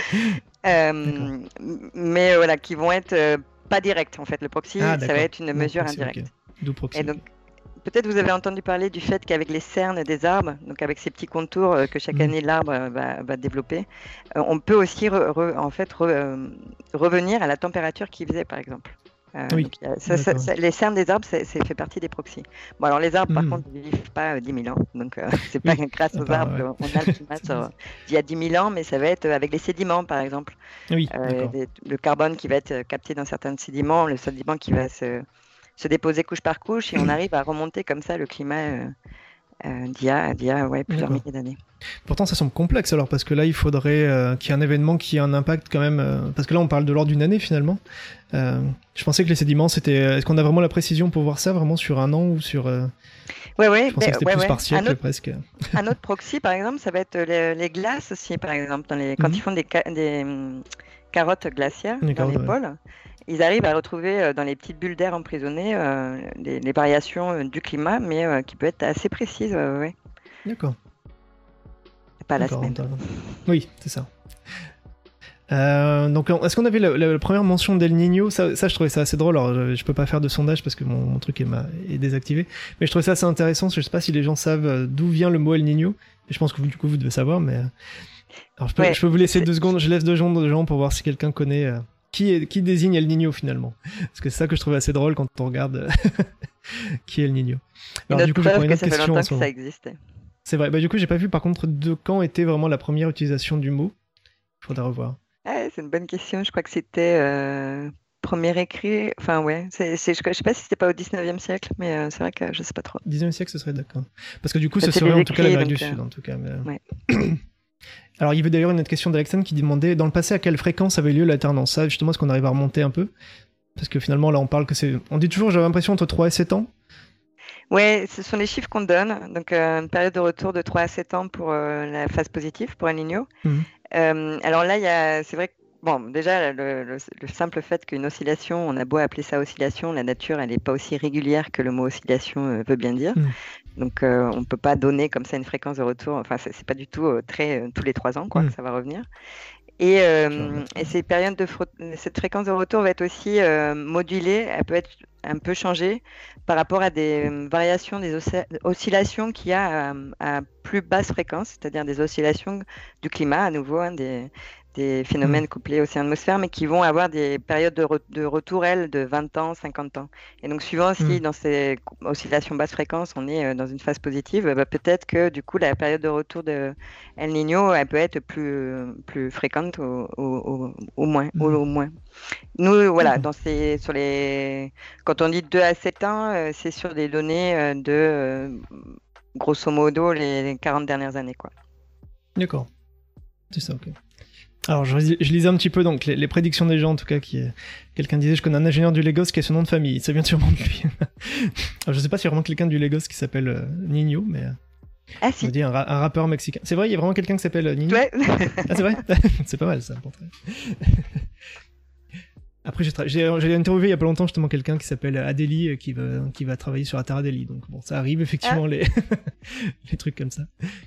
Un rappeur mexicain dit Malax, effectivement, bon. Ça, ça se rapproche peut-être dans le nom, mais alors non, du coup, de ce que j'avais lu, hein, alors vous me direz si je me trompe, mais apparemment ça désigne euh, quasiment Jésus en fait, parce que ça, c'était lié à un phénomène qui se passait. Euh, parce qu'on parle de El Niño comme si ça se passait en été, mais en fait les conséquences sur l'Amérique du Sud avaient surtout lieu apparemment plutôt en hiver, en tout cas automne-hiver. Ce qui fait que c'était un phénomène qu'ils avaient repéré plutôt au, niveau de Noël, c'est ça? Oui, en fait. Donc ça viendrait de là euh, alors. El Niño va avoir son, son pic d'intensité pendant l'hiver. Pendant l'hiver. Euh, décembre, janvier, février. Et hmm. donc, du coup, euh, effectivement, en décembre, les... Alors, moi, l'histoire que j'ai pu lire, hmm. c'est que les, les, pêcheurs euh, péruviens ou de, ou de l'Équateur, ou équatoriens, je ne sais pas trop, euh, étaient très hmm. contents parce que, comme je vous, ai, je vous ai parlé, vous savez, de cette boiling qui normalement amène des eaux froides en situation normale. Et donc, avec ces eaux froides, ça va être des poissons de type, il me semble, en, choix, sardines, ce genre de choses. Ah et par contre, avec ces les eaux chaudes, ben, les poissons, ils changent aussi. Donc, du coup, pour ah eux, c'était un, cadeau de Noël, donc ah un cadeau de l'enfant Jésus. Et donc, du coup, l'enfant pour Nino, c'est ça? Voilà, du changement de poisson qui pêchait. D'accord. Plutôt au niveau donc des côtes Amérique du Sud, enfin en tout cas Pérou, etc. Oui, oui, ça vient de, du christianisme sud-américain. C'est ça, d'accord. Donc peut-être justement avant l'arrivée des Espagnols, j'imagine qu'il y avait un autre nom peut-être, mais voilà, ça n'aurait pas, été ça. Alors il y avait tiens Splagana qui parlait, il disait une belle allée de Von Kerman. Alors je ne connais pas ce que c'est, mais j'imagine que c'est euh, ce qu'on voit à l'équateur. Parce que je sais pas trop ce que vous connaissez. Euh. Non, je sais pas trop. Je pense qu'il parle. Il aime bien, il aime bien dire des noms euh, qu'on ne connaît pas. mais j'imagine que ça doit être un peu ça. en tout cas voilà. Donc je sais pas si vous saviez. On nous dit sympa l'anecdote, dit Alexandre, mais je trouvais ça assez drôle. ce côté effectivement que le Niño, donc c'est ça. Et donc la Niña, c'est le phénomène naturel, mais finalement il s'est fait en opposition on a d'abord dit El Niño et ensuite c'est devenu la Niña pour, définir finalement le. L'oscillation, euh, pour boucler l'oscillation, ouais. Et alors, c'est vrai qu'en plus, la Niña euh, a, tendance, il y a une asymétrie aussi dans l'oscillation, c'est-à-dire que les événements El Niño vont avoir tendance à être beaucoup plus positifs que les événements Niña vont avoir tendance à être négatifs. Donc, il y a quand même une différence pas positif ou négatif d'ailleurs de. Oui, c'est pas très clair. Parce que, ça, c'est en termes, de, en termes climatiques, effectivement en termes d'intensité du réchauffement, si vous voulez. En fait, ah les événements El du coup, c'est des événements qui sont définis à partir d'une déviation de la situation normale. Donc, on va hmm. le définir à partir d'un indice euh, de, des températures des eaux de surface dans une région euh, du Pacifique central, hmm. la région Nino 3.4. On va enlever euh, la moyenne climatologique des, des 30 dernières années à cette température et si euh, les anomalies qu'on obtient euh, sont supérieures à 0,5 degrés pendant plusieurs mois, on, va dire qu'on est dans un événement El Niño. Si par contre elles sont inférieures à moins 0,5 degrés pendant plusieurs mois, c'est un événement la Niña. Ah d'accord. Et donc si c'est anomalies si vraiment au milieu, on dit quoi alors On dit rien C'est neutre, on est en, ah, ouais, on est en situation neutre. d'accord, donc c'est possible d'être juste neutre, pas, forcément je pensais que c'était que la Niño, enfin El Niño non, non, non, mais... non, non, non, on peut être neutre plusieurs années même. D'accord. Et, euh, et donc, du coup, on va avoir tendance, voilà, la Niña va avoir tendance à être moins négative dans ces anomalies que Niño hmm. est positif. Si vous voulez, on peut monter sur des anomalies, sur les gros El on peut monter à des anomalies de, dans cette région-là, dans cette euh, région Niño 3.4 qui est hmm. utilisée pour cet indice, indice, indice pardon. Euh, on peut aller à, à, des anomalies de, de 2 degrés, voire je, je crois que les, les, pics étaient beaucoup plus hauts à 3 degrés. Et la Niña va être euh, plus, plus, plus basse, quoi, plus à 1,5, hmm. moins 1,5 d'anomalie et 2 degrés. D'accord. Alors, je prenais aussi euh, une petite question de Flagada qui demandait est-ce que l'humain a une quelconque incidence sur ce phénomène? Ou est-ce que c'est juste voilà naturel, un truc qui arrive dit... Le phénomène est naturel. Euh, par contre, le changement climatique euh, va le, probablement le moduler, le modifier. Oui. Et le changement climatique est humain. Oui, voilà, d'accord. Donc c'est ça qui était intéressant aussi. Alors j'espère que je suis pas encore en train de tout faire planter avec ça, mais j'avais aussi un autre petit, une autre petite vidéo, je sais pas si ça là, ça je l'ai trouvé tout à l'heure justement. Je vais pas la mettre entier, mais il y avait quelques euh, graphiques intéressants. Alors justement qui rappelaient donc voilà quand on disait euh, El Niño Southern Oscillation, donc d'où le ENSO pour le voir en écrit en tout cas. Alors, je vais juste remonter un peu. J'avais vu voilà, je trouvais qu'elle était, elle était pas mal faite. Ah oui non mais c'est vrai que oui, je vais, je vais nous remettre peut-être au milieu. Alors non pas comme ça, comme ça. Hop. Alors bah, on va pas très bien voir non plus, mais bon, en tout cas là c'était un peu ce qu'on montrait tout à l'heure, le côté les côtes américaines, etc. Et ça montrait un petit peu tous les sur un autre plan de coupe en tout cas où on pouvait voir la remontée donc des eaux, euh, des eaux froides, etc. Mais ce que je trouve intéressant, c'est justement, on va en parler un peu, c'était euh, alors il y avait ce petit cycle d'ailleurs, c'est assez intéressant. C'était donc il y avait, c'était ce que pour résumer finalement tout ce qui a été dit tout à l'heure. Alors je suis un peu en zoom, je prends toute la place donc effectivement on voit pas très bien. Peut-être en zoomant ça me sera mieux. Ah, attendez si ça veut bien marcher. Attendez, je peux essayer de sortir du cadre, sinon. Non, mais je, peux enlever, je vais enlever rapidement. Tac, voilà. Donc c'était un peu ça qu'on voyait, c'était... Euh, donc il disait une différence en tout cas dans, la température euh, des mers entre l'est et l'ouest, ça fait justement cette différence de température baisse, ce qui fait qu'il y a une baisse de la, pression en tout cas atmosphérique entre l'est et l'ouest, ce qui fait que le vent baisse. C'était plus pour expliquer pourquoi est-ce que le vent baissait, c'était ce qu'on disait tout à l'heure. Et ça finit par voilà, ça, ça, bouge moins d'eau de mer et donc euh, ça, c'était un peu la création d'El Niño finalement. Oui, voilà, c'est ça. C'est une oscillation euh, couplée. Hein. C'est vraiment couplé au sein de l'atmosphère. Donc euh, hmm. l'un va répondre à, l'autre. Et c'est ça, voilà. ça. Et donc là, dans la situation actuelle, on en est où alors? On, commence à voir finalement, qu'est-ce qu'on voit? On voit peut-être la, baisse de température de l'eau? Alors, euh, ah, voilà, bah, on voit la, c'est une baisse du gradient. Alors, c'est pas une baisse de la température, c'est une baisse de la mmh. différence de température entre l'Est et l'Ouest.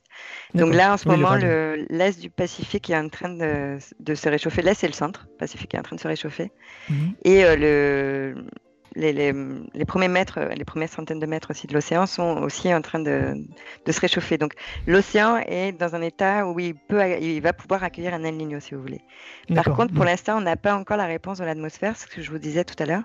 C'est qu'il n'y a pas encore cette différence de ce changement de valeur dans la différence de pression entre euh, ce qu'on utilise, on utilise aussi un index. Euh, on aime bien mettre les choses dans des, dans des, séries temporelles. On peut après mettre, euh, faire les, figures des séries temporelles. Et donc ça s'appelle le SOI. Donc ça doit être. Euh, qu'est-ce que ça veut dire? Southern Oscillation Index, peut-être tout simplement. Ok, sans doute.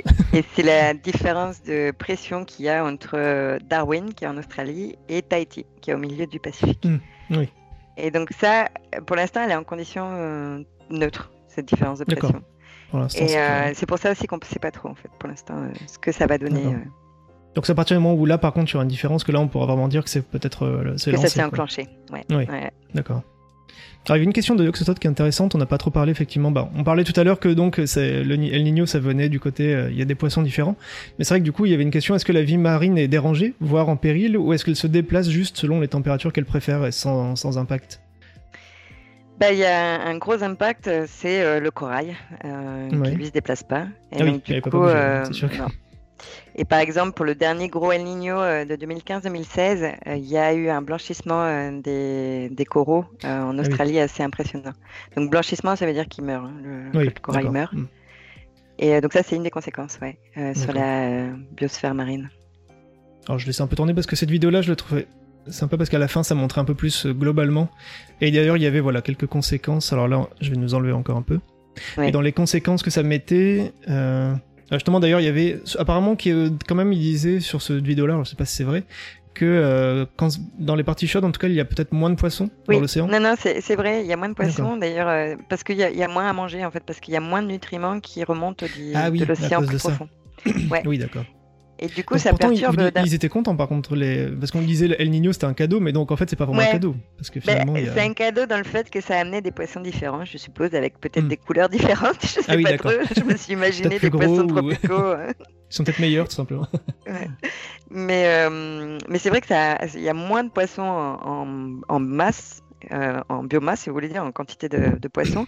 Et, mm. euh, et c'est aussi un problème en fait pour les, les, économies de ces pays, euh, du Pérou et de l'Équateur, qui ont une économie qui est aussi tournée vers, vers la pêche en fait, de, de sardines et compagnie. Donc pendant El Niño, eh ben, ils ont un revenu qui ne mm. vient plus de là.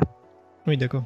Parce qu'on dirait que oui, en fait, on pouvait dire qu'il y avait un côté qui, qui gagnait un peu, mais on dirait que ça perturbe tellement que finalement, c'est pas, d'un côté, donc il y a moins de poissons, il y a peut-être alors le mudslide, ce serait des quoi, des coulées de boue, apparemment à cause de parce que c'est de terrain, énormément parce que c'est une région qui n'a pas l'habitude de pluie et donc du coup euh, qui a un sol qui absorbe pas, euh, qui est pas habitué à absorber l'eau. Hmm. Et donc, du coup, euh, il va avoir énormément de, problèmes de glissement de terrain et d'inondations en général. Parce que c'est vrai que ça, c'est euh, contre-intuitif, mais apparemment, un sol qui est très sec, par exemple, ça absorbe pas du tout, justement. Enfin, donc, on pourrait se dire c'est bien quand il pleut après une sécheresse, mais en fait, pas du tout. En général, ça. il faut un peu de temps pour que, à nouveau, le sol soit perméable. Oui, d'accord. Donc ça c'est plus pour la partie, euh, on cache un peu, mais c'est la partie en tout cas sud-américaine. Et de l'autre côté, ce serait quelque chose qui est un climat plus sec et plus froid aussi, donc pour le, pour l'eau. Alors plus froid au final, euh, ça je sais pas trop quelles conséquences ça peut avoir. En tout cas la mer, euh, l'eau est plus froide. C'était plus ça que je. Ouais ouais ouais. En tout cas c'est plus sec et c'est plus chaud et donc par exemple ça va créer des feux de forêt en fait en Australie. ah oui. En Indonésie. Là d'ailleurs c'est montré en Indonésie, oui. Mm. Pour mettre en animation. Et ça, donc ça, voilà, en fait, concrètement, à l'échelle mondiale, ça va être euh, ce à quoi on peut s'attendre, c'est en tout cas plus de, de pénurie alimentaire, euh, voire de, de, famine. Du coup, si vraiment c'était vraiment extrême, j'imagine que ça peut aller jusque-là si. Euh, Alors, Alors, ça, c'était plus pour montrer, oui, je vais peut-être faire ça avant la fin, mais c'était bah, finalement la fin d'El Niño. Alors, je, je nous enlève encore. Mais apparemment, ça finit par. cette eau chaude, finalement, finit, comme vous disiez, ça finit par être réparti vers les pôles. Ouais. Donc en fait, l'eau chaude apparemment se, sépare, c'est ça Ouais, ouais, c'est comme si. Euh, l'eau froide revient. C'est comme s'il y avait une décharge, ouais, de l'eau chaude, décharge de, de cette chaleur euh, qui a été amassée au niveau de la bande tropicale. Elle va se décharger ouais, vers le, vers les, hmm. vers les pôles. Et, euh, et d'ailleurs, bon, ça a aussi été mis en équation, du coup, parce qu'on aime beaucoup, avec la théorie de, de la recharge-décharge. Ouais, c'est une des, Donc des on théories dit décharge, de... de... C'est quoi C'est au sens de décharger ou décharge en deux mots? Non, de décharger, ouais. Recharge. au moment de la préparation d'El Niño, il va y avoir une, recharge en chaleur hmm. de l'océan. Et au moment de sa fin, l'océan va décharger sa chaleur vers, vers les latitudes, les plus hautes latitudes. D'accord. Donc là, typiquement, bah là, je reviens sur, j'en profite pour mon propre sujet de, de, climat, enfin en tout cas sur les banquises, etc. Mais ça veut dire que dans d'ici, s'il y a vraiment un El Niño, ça veut dire que d'ici un an ou deux, il y aura de l'eau plus chaude aussi euh, en, en Arctique et Antarctique qui devrait arriver en tout cas d'après. Alors là, vous me posez une colle. Est-ce que ça ah doit ouais, non, ça, Mais en tout cas, ça va réchauffer, ça, ça remet un petit pic de chaleur peut-être dans, dans l'océan en ce moment-là. Donc globalement en tout cas. De toute façon, euh, effectivement, là, pendant El Niño, euh, vous avez, euh, il y a quand même une tendance. en fait, vous avez plus d'eau chaude mmh. à la surface.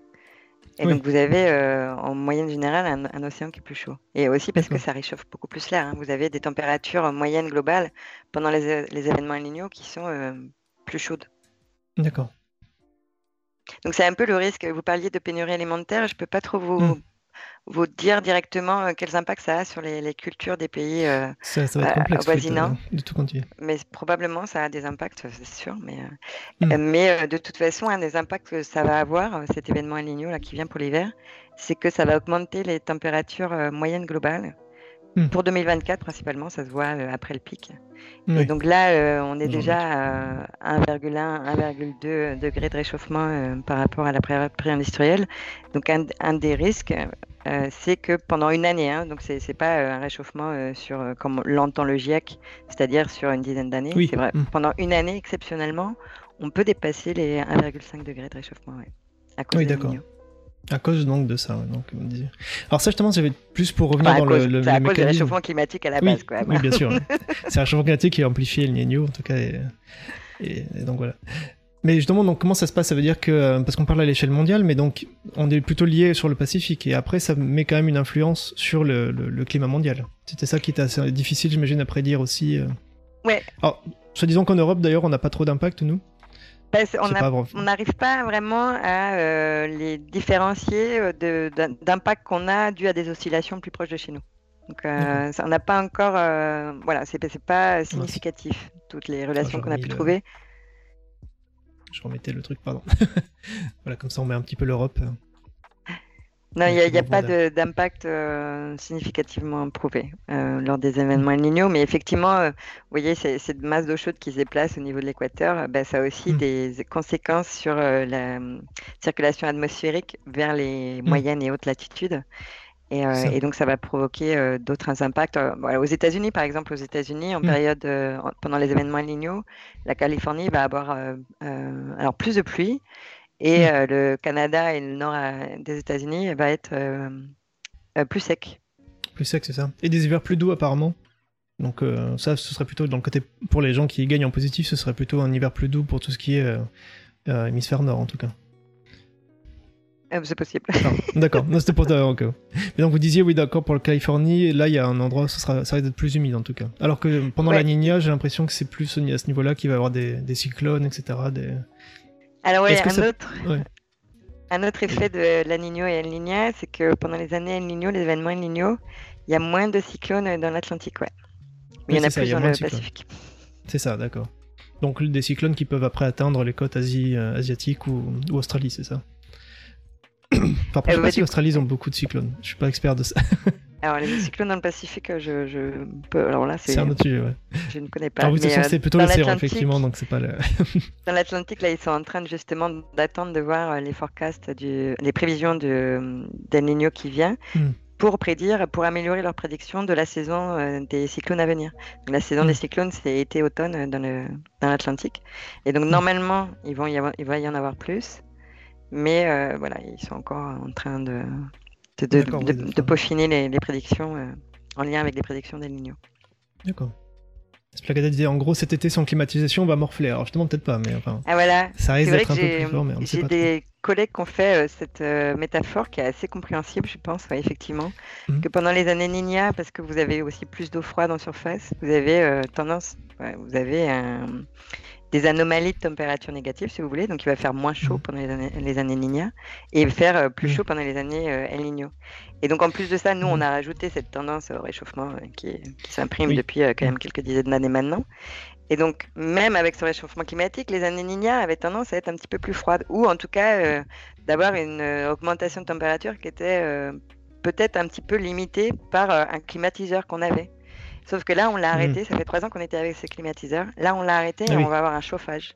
Ah un chauffage en plus du réchauffement climatique. C'est ça. Donc ça, ça promet, effectivement, sur l'échelle mondiale. Et donc en plus, oui, après il y a plein de conséquences. Alors ça, après c'est géopolitique, c'est c'est voilà, ça, ça, demande un petit peu des experts dans tous les coins, j'imagine, pour euh, tout comprendre. J'avais vu qu'apparemment il pouvait y avoir aussi plus de sécheresse, d'ailleurs dans l'Afrique la, dans aussi. Ouais, typiquement, dans la corne de l'Afrique, ouais, justement, eux, ils vont peut-être bénéficier ouais, de El Niño parce que ça va peut-être arrêter ah euh, leur sécheresse continue là. Ils vont peut-être. Ah, dans la corne de, d'accord. Quand on dit la corne, c'est quoi? C'est le sud C'est l'est. C'est l'est plutôt? Ouais. Ah, c'est ah, d'accord. Ouais, c'est là où, ils sont en guerre et compagnie depuis pas mal de temps. Oui, au Yémen, etc. en famine. et, ouais. D'accord.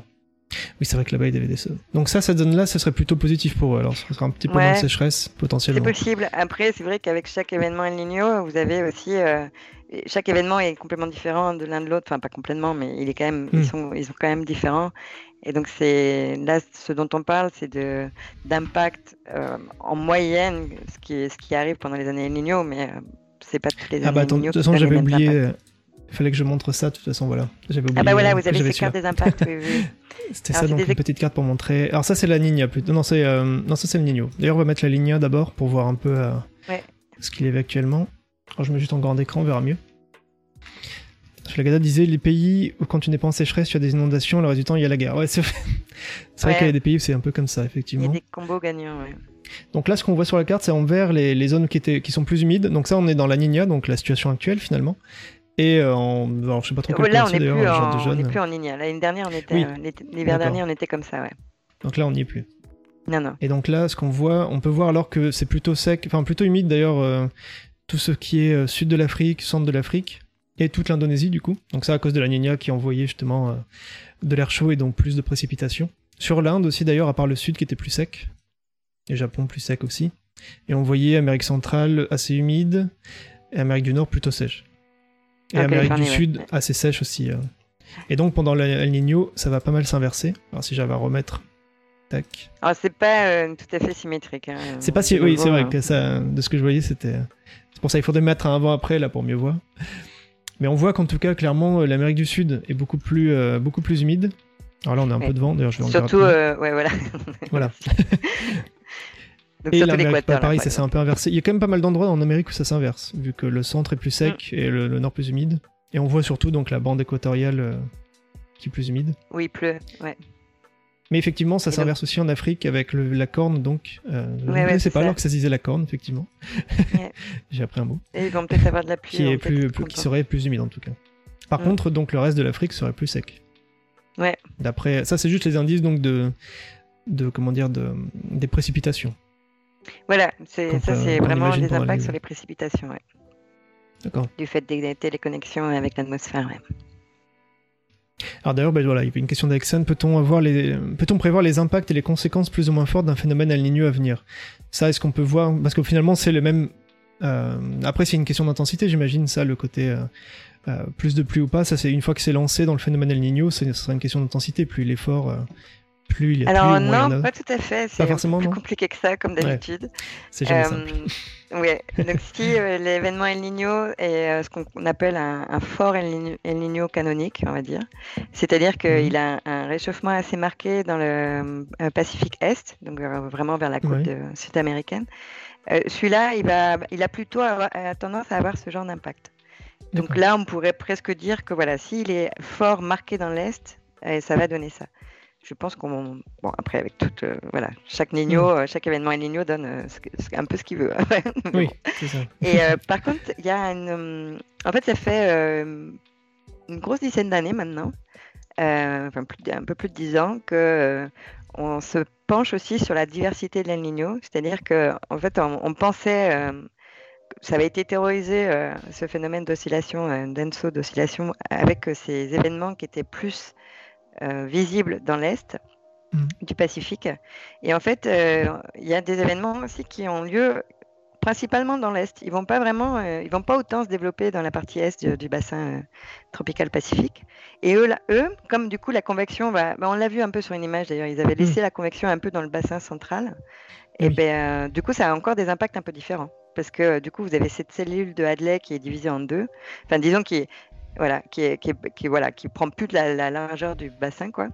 Et donc vous avez aussi là du coup, des interactions différentes avec la circulation atmosphérique et donc avec les pluies, ouais. D'accord. Donc ça, ça c'est intéressant. Mais ça va être compliqué effectivement de voir euh, sur le long terme, en tout cas, qu'est-ce qui va se passer. Mais on peut s'attendre à quoi alors d'ici dans les deux prochaines années au moins? Si jamais un Nino, ce serait quoi? C'est une échelle de, en général, un an peut-être Ah non, ouais, il peut durer qu'un an. Il peut durer qu'un an. Euh, d'ailleurs, les, disons que le, très gros, euh, très canonique qu'on l'appelle parce qu'il était très euh, marqué dans l'est de 97 de l'hiver 97-98. Mhm. Oui, il me semble que l'année suivante, elle était l'hiver suivant, il était déjà neutre, il était déjà parti. Ah oui, d'accord. celui de 2015-2016. Ouais, ça peut être vraiment, vraiment qu'une année, ouais. C'est d'ailleurs plus le cas euh, des événements Nino que des événements La Nina. La, Nina hmm. va avoir tendance à, rester plus longtemps. Oui. Donc tant mieux pour nous d'ailleurs, tant que c'est comme ça. Vu que bon, moi si ça limite un peu les, températures extrêmes. Euh, oui, si on commençait, si ça s'inversait par exemple, ça pourrait pas s'inverser que ce soit plutôt El Niño qui reste plus longtemps? Euh, alors si, alors là on n'est pas encore bien sûr hein, de ce que va donner El Niño. Hmm. Avec le futur, c'est encore, il y a énormément d'incertitudes encore euh, sur l'impact du changement climatique sur euh, mm. cette oscillation. Mais une des, mm, une des conséquences possibles, c'est qu'effectivement, euh, il, il, reste plus longtemps et surtout que son pic soit un peu plus tardif. Donc plus en décembre, janvier, mais en janvier, février, voire mars. Donc ça avec aussi des, conséquences sur les précipitations assez importantes. D'accord. Mm. Bon, c'est encore compliqué. Mais donc, comme vous disiez, on doit surveiller dans les semaines à venir, en tout cas. Voilà, dans les semaines à venir, on saura euh, si on peut vraiment dire qu'on aura un El à la fin d'année. Et au fur et à mesure du temps qui avancera, on, aura une, idée beaucoup plus précise de l'intensité qu'il aura. D'accord. Alors je profitais d'être sur le... J'avais oublié de la montrer tout à l'heure, mais bon, après ça aurait été un peu long à tout montrer. Mais j'avais votre thèse, effectivement. Euh, pour ceux que ça intéresse, vous pouvez aller voir la thèse donc, de Eric, se délivrer par l'université Toulouse 3 Paul Sabatier après, je sais pas si ça vous rappelle des bons souvenirs ou pas de voir les thèses euh, avec le, jury, etc. c'est un exercice assez spécial, une thèse. Hein. C'est quand même euh, assez la thèse, en riche, mais compliqué. Euh, c'est ça. Et donc on en discute aujourd'hui vu que vous avez fait quand même vraiment sur la diversité donc d'Enso, donc El Niño, l'isolation, et le changement climatique. Donc d'où le, c'était parfaitement dans le thème, voilà. Alors pour ceux que ça intéresse de voir la thèse, vous pouvez la trouver et je la mettrai aussi sur le, j'ai un Discord donc pour ceux que ça intéresse euh, dans une partie réservée aux abonnés où je mets tous les liens scientifiques de l'émission. je profite un peu de faire un peu de, pub aussi. je trouve ça intéressant de trouver dans votre thèse en plus c'est là qu'il y avait aussi beaucoup d'acronymes qui sont assez intéressants. D'ailleurs j'avais pas fait attention qu'il y avait le wormpool ici. Je viens de voir. Oui, oui, on utilise un jargon assez spécifique en, en recherche. C'est sûr. Qu'est-ce que c'est alors la zone adjective feedback oui. Ah, c'est normal après dans le, dans le milieu scientifique. Ben, c'est un des. Alors, feedback, c'est rétroaction. Euh, donc, du coup, ça va être des. Euh, voilà, des, des réponses euh, qui vont arriver à. voilà, qui vont se mettre en place en fonction d'une de, de, anomalie qui va se produire, par exemple. une rétroaction. Attendez, je pense qu'il y a des rétroactions assez connues. Mm-hmm. Euh, mais là, comme ça, du coup, sur le climat, euh, euh, bah, par exemple, si vous changez voilà, une rétroaction par exemple, c'est moins il y aura de glace au pôle Nord. Pour l'instant, le, donc le pôle Nord est, hmm. on va dire, recouvert de neige. Et donc, du coup, du coup, c'est blanc. Donc, du coup, ça a un indice de réfraction assez important, très important. Ça renvoie beaucoup de chaleur. c'est l'effet les... du coup, je pense. Voilà, exactement. Ça renvoie les, les rayons solaires à l'extérieur de notre atmosphère. Mais plus vous enlevez euh, cette couleur blanche des pôles, mmh. et plus vous mettez de la noire, et ben, du coup, plus mmh. on absorbe de la chaleur. Et ça, ça va mmh. faire en sorte que ça va encore diminuer du coup la, glace. Donc du coup, ça, c'est une rétroaction. du coup, il va faire encore plus chaud. Euh, c'est ça. Ah, ça, c'était perturbant d'ailleurs, oui, j'en ai beaucoup parlé, mais quand, on dit positif, c'est juste que ça amplifie, c'est pas forcément. Ça s'amplifie. Euh, oui, oui. C'est pas positif au sens, euh, voilà, c'est bien pour. ça veut pas dire positif pour les humains ou négatif pour les humains. Ça. veut dire euh, positif qui s'amplifie, qui s'auto-alimente, si vous voulez, mm. et négatif, bah, c'est dans l'autre sens, quoi. Et le journal adaptive feedback, c'est un des un des processus de l'océan, là, par contre, qui va réagir en fait et se mettre en, œuvre quand, le, pendant le développement d'un. D'accord. Et donc, pour résumer aussi d'ailleurs votre thèse, vous avez écrit, alors c'était, euh, c'est vous qui avez choisi le sujet ou est-ce que c'était d'ailleurs un peu euh, imposé? Enfin, je sais pas trop comment ça marche dans le, dans le domaine de la climatologie. Ben, ça dépend un peu de votre financement à nouveau. Euh, moi, j'avais un, financement, ben, pareil, ça, j'avais sur un concours, donc donné par le, le, ministère directement de l'enseignement supérieur. Et donc, on a une plus grande latitude de choix des sujets, effectivement. Donc, on avait construit le sujet avec mes directeurs de thèse. D'accord. Alors, je sais pas s'il y a des gens qui ont écrit des thèses aussi dans, le, dans les spectateurs, mais bon. N'hésitez pas. Alexa me disait en tout cas que c'était son université. L'université, ah, j'imagine, Paul Sabatier, c'est ça? Voilà. dans le domaine. D'accord.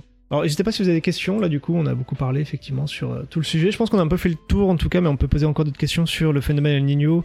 Bon, les conséquences, on voit que c'est compliqué de prédire, au moins de, de prédire finalement qu'est-ce qu'il y aura concrètement. Euh, tout ce qu'on sait, c'est que, en tout cas, en 2016, le dernier gros El Niño, c'était là qu'il y avait eu l'année record de température. Donc, euh, bah, on s'attend que s'il y a un gros El Niño. Euh, hmm. Oui, oui. S'il y a un El Niño, ça va de toute façon euh, sans doute augmenter les, températures l'année prochaine. Oui. Et après, savoir de combien ça les augmente, ben, ça va dépendre de son intensité. Oui. Mais ce que je trouve assez intéressant, c'est de s'y intéresser maintenant, parce que euh, finalement, c'est ça qui va être la cause de, beaucoup d'effets, potentiellement. Si jamais il y a des, sécheresses quelque part, ça fait des pénuries élémentaires, et en général, ça provoque beaucoup de déstabilisation des pays. Euh. Donc finalement, enfin, si on parle, euh, voilà, de, ça a toujours des impacts sur les vies humaines, en tout cas. Mm. C'est pour ça qu'on essaye effectivement de le prévoir plusieurs, mois, plusieurs mois en avance. Mm. Même si après, finalement, même le, fait de le prévoir, c'est bien, mais est-ce qu'on peut vraiment qu'est-ce qu'on peut faire? On peut peut-être alimenter un peu plus certains pays, ou en tout cas les aider tout de suite à encaisser le choc. Euh, ça peut toujours être bon de savoir un peu en avance, moi. Voilà, l'idée c'est que les, pays, en sachant qu'un El arrive, se préparent à, euh, ben, voilà, à changer peut-être euh, leur économie pour les six mois à venir, à ne pas tout reposer mm. sur la pêche, par exemple, pour les, pays du Pérou et de, de l'Équateur, ou à mettre en place aussi peut-être des systèmes d'alarme si jamais il y a des inondations ou des glissements de terrain qui vont arriver, voilà, ce genre de... ou des feux de forêt de l'autre côté, en Australie et en Indonésie. Oui, en tout cas, pendant le Nino, c'est là qu'il faut peut-être plus investir dans ces, toutes, toutes ces parties-là. Typiquement, les feux de forêt, si on n'a pas beaucoup d'habitude, là, c'est le moment de, de former des gens tout de suite et d'être sûr d'être prêt. Quoi. Voilà, c'est ça. D'accord. J'en prenais aussi. Je prenais cette carte-là parce qu'il y avait une question intéressante de Triste Cyr, donc il demandait existe-t-il d'autres phénomènes de grande ampleur semblables, euh, donc à part la Nino ou la Nina à l'échelle mondiale Est-ce qu'il y a d'autres euh, Alors oui, il y en a d'autres. Mais celle-là, c'est vrai qu'Enso là est vraiment euh, euh, une, oscillation qui est assez forte euh, à ces mm. échelles de temps euh, interannuelles, du coup, entre, en plus, voilà, sur plusieurs années. c'est quand même un signal très très fort et qui a un impact sur le, système climatique mondial, hein, donc avec ses répercussions dans l'atmosphère et compagnie. Après, par exemple, plus proche de, de, nous, on a la NAO. NAO, d'accord. C'est la North Atlantic Oscillation. Mm. Et donc là, c'est l'atmosphère. Euh, qui, euh, pareil, euh, voilà, il y, a des, y, a une oscillation. alors, je suis moins experte, mais il me semble qu'ils ont divisé l'oscillation en quatre phases. Et donc, par exemple, vous allez, pouvez avoir des, des blocages de, des blocages anticycloniques pour l'hiver à venir, qui peut être prédit par rapport à la phase de, la NAO. D'accord.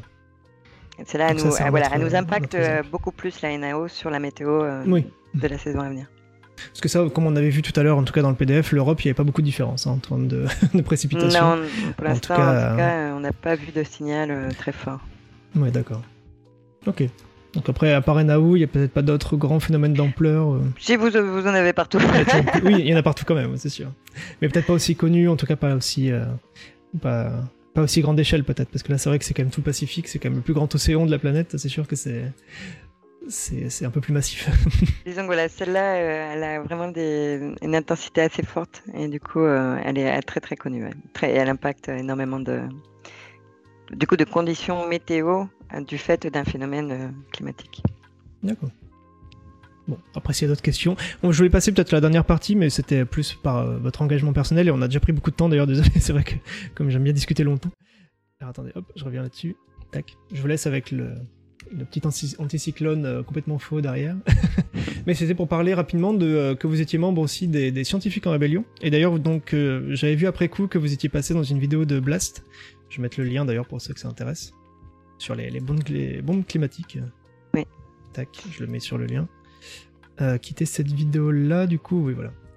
Où on voyait donc les scientifiques qui se, voilà, qui, j'ai envie de dire, se rebellent, mais bon, je sais pas comment on pourrait dire autrement. Oui, on se rebelle. c'est ça. Et on voit d'ailleurs dessus, alors je sais plus à quel moment, ouais, dès le début, voilà. Voilà. on peut voir un petit peu. Vous étiez en tout cas dedans.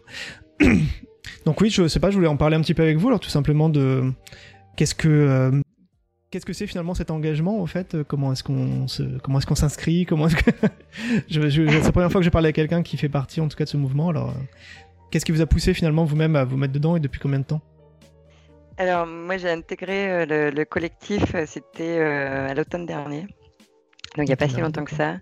Ça faisait un bout de temps que ça me démangeait pas mal. J'avais était au courant. Et en fait, le, le, mouvement en France des, des, scientifiques en rébellion débute d'une lettre ouverte euh, qui a été parue dans, euh, dans le monde. Euh, c'était en février 2020, il me semble.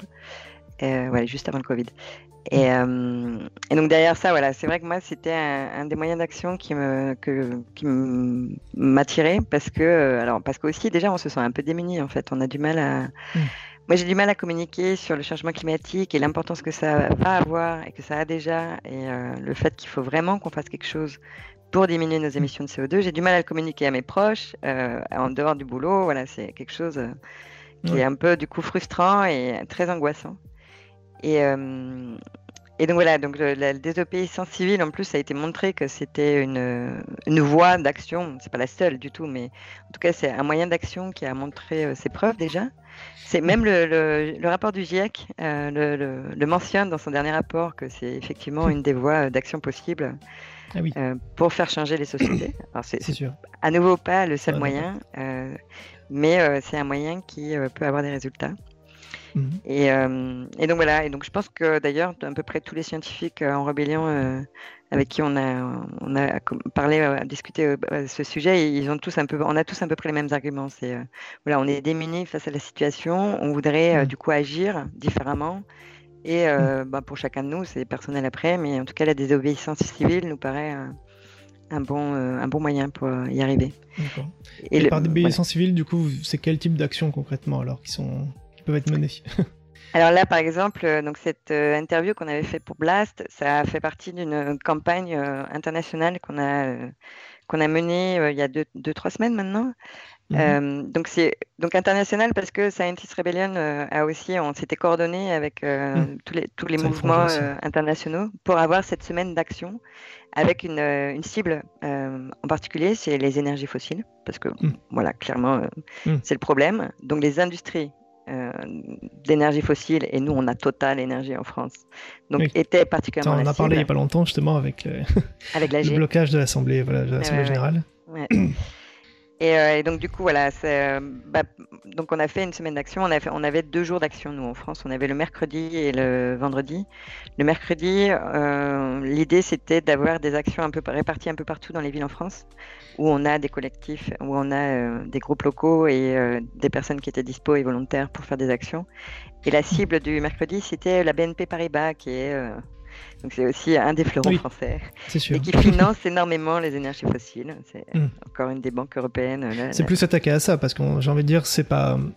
enfin, par exemple, Total, je veux dire, c'est un, un, truc qui est un peu indispensable aussi au quotidien de pour avoir du pétrole sur le principe, mais c'est plus le côté investir encore plus qui, qui dérange, j'ai l'impression. Ce que je veux dire, c'est bah, pas juste, on peut pas supprimer euh, Total et euh, c'est pas ça qui va non plus euh, d'un seul coup libérer. Enfin voilà, ça va, ça continuerait à être utilisé, j'imagine, du pétrole sous une forme ou une autre. Mais c'est surtout le côté continuer d'investir et de croire peut-être dans les énergies fossiles qui dérange alors dans pour le collectif.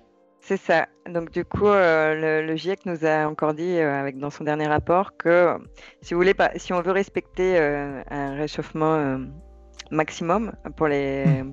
pour le siècle à venir, il y a cette, euh, cette cible de 1,5 degré maximum de réchauffement, où on parle autrement du 2 degrés. Hmm. Donc si on veut ne pas aller au-delà de, ce, de, ces limites de réchauffement, on a euh, ce qu'ils appellent un carbone budget restant, oui. et euh, qu'on peut encore émettre, mais au maximum qu'on peut émettre, si vous voulez. Hmm. Et ce carbone budget restant, si on continue à émettre du CO2 comme on le fait ces dernières années, ben pour le 1,5, il nous reste 7 ans en fait de ah budget. Et au bout de 7 ans, il faudrait qu'on stoppe du jour au lendemain toutes nos émissions. Donc c'est impossible en fait. c'est sûr. Voilà. Donc il faut vraiment qu'on diminue nos, nos, émissions dès maintenant. Hmm. Et, et, en plus, donc du coup, ce qui, l'autre chose qui est montrée, c'est que ce carbone budget restant, en fait, si on continue à développer des nouvelles infrastructures, eh ben, on est sûr en fait de ne hmm. pas pouvoir le, respecter parce que ce carbone restant, en fait, les, les, chercheurs, il y a plusieurs papiers qui l'ont montré, avec tous les puits qui sont déjà en exploitation ou hmm. vraiment à très peu de l'ouvrir, on a déjà hmm. couvert ce carbone budget restant. Ah oui, d'accord. Donc pas un de plus. Oui, c'est ça. Hmm. Et en plus, bon, euh, Total Energy fait quand même euh, euh, et, comment dire fait des actions très illégales au niveau des points des droits humains, des droits de l'environnement, de la biodiversité, tout ce que vous voulez, dans énormément de pays où il passe. Et le dernier projet en date, là, c'est le projet ICOP en Afrique subsaharienne en Ouganda et en Tanzanie.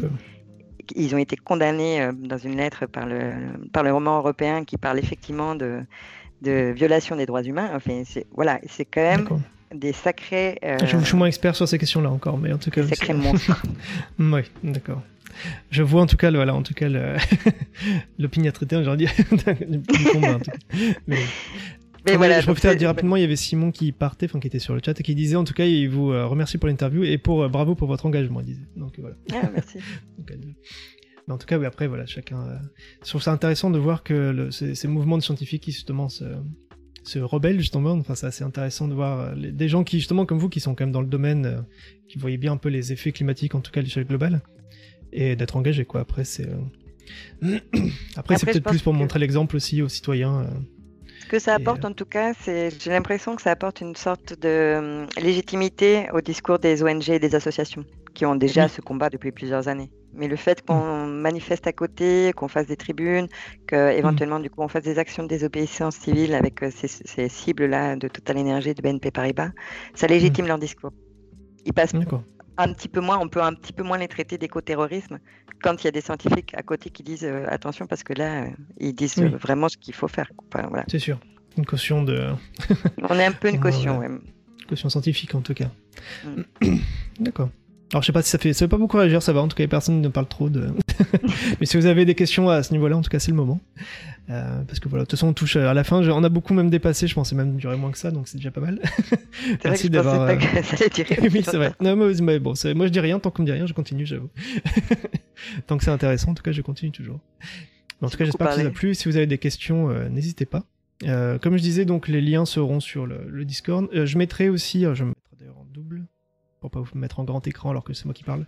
Mais, mais, en tout cas, voilà, que je mettrai le, je mettrai un replay YouTube plus tard, euh, quelques jours après. Et euh, voilà, et ce sera aussi en podcast encore un petit peu après. Mais ça, c'est à moi de couper après tous les moments euh, où je blablate aussi tout seul et où je montre des, des images qui sont trop, trop difficiles à décrire peut-être. Même si en général, j'ai l'impression qu'on a plutôt bien décrit chaque, chaque image. Donc j'espère que ce sera assez écoutable pour ceux qui nous écoutent là actuellement, peut-être par, par podcast. En tout cas, Alexa nous dit que c'était super et personnellement, elle dit qu'elle a appris plein de choses. Venant d'une journée scientifique, c'est pas mal du coup. Ah, je suis ravi. voilà, il y a beaucoup de journées scientifiques dans le chat. Euh, par contre, question du jatisme, mais tout comme les épisodes précédents, c'était très intéressant. Voilà, bah, c'est très bien aussi alors, si vous a plu. Euh.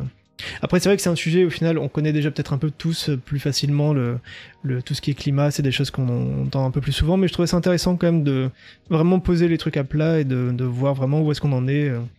Typiquement, j'avais pas trop vu que c'était finalement pas si sûr. En fait, moi, j'avais beaucoup. Euh, j'ai l'impression que beaucoup de médias ont directement dit, voilà, ça y est, le, Nino revient, etc. Et euh, c'est pas, ça a pas l'air d'être complètement sûr de, ce que vous en dites. En tout cas, c'est quand même ça que j'en retiens. Bah, disons qu'il y, y, a quand même encore un risque de se tromper, mais euh, quand même, tous les, modèles de forecast sont d'accord et la hmm. probabilité là qui viennent de sortir, c'est 90% de, oui, de probabilité que ça arrive. Donc. C'est quand même, c'est quand même beaucoup. C'est ça. Mais c'était juste pour se dire, voilà, on peut, au moins on sera pas surpris si jamais, ah bah tiens, bah non, en fait, euh, c'est pas pour maintenant, mais au moins. Disons que c'est déjà arrivé que hein. les, les, prédictions soient pas les bonnes. c'est ça. D'accord. Bon, bah je, vous, euh, je pense que s'il n'y a pas d'autres questions, je vais vous dire, euh, voilà, en tout cas, merci encore d'avoir accepté l'invitation et d'être venu en cette journée assez, assez chaude aussi, justement, d'ailleurs. Enfin, en tout cas, moi je suis de Lille et il fait assez chaud aujourd'hui. Donc c'était dans le thème voilà, Madrago applaudit, alors on voit pas très, on voit un petit peu les choses qui passent. Il y a des petits trucs comme ça. Euh, voilà, bah ils disent merci aussi, donc très bien. Bah je vous remercie encore une dernière fois alors, et puis euh, bah, merci à bon vous. courage pour la suite et pour euh, et pour l'engagement, effectivement, ce sera intéressant à suivre aussi peut-être un jour un article dessus, on verra bien de, mon côté si je, fais là-dessus. Je penserais. Et Alexandre dit à l'occasion, je viendrai visiter la chapelle. Effectivement, c'est vrai que ça donne envie de voir ces super ordinateurs. Ils vont mettre un ordinateur quantique en fait dans la chapelle bientôt là. Ah oui, d'accord. Bah, alors là, ah ça, je vais peut-être me, renseigner alors parce que j'ai un sujet quantique bientôt aussi. Mais d'accord. Bah merci encore alors et bonne, bonne bah, merci À vous. Je abandonne là, je continue un peu sur le live. Et voilà. Et je dis d'ailleurs au revoir aussi. Je, maintenant, je couperai aussi YouTube et les podcasts. Donc au revoir et merci, euh, merci encore. merci à vous. Bonne soirée. À vous aussi. Au revoir.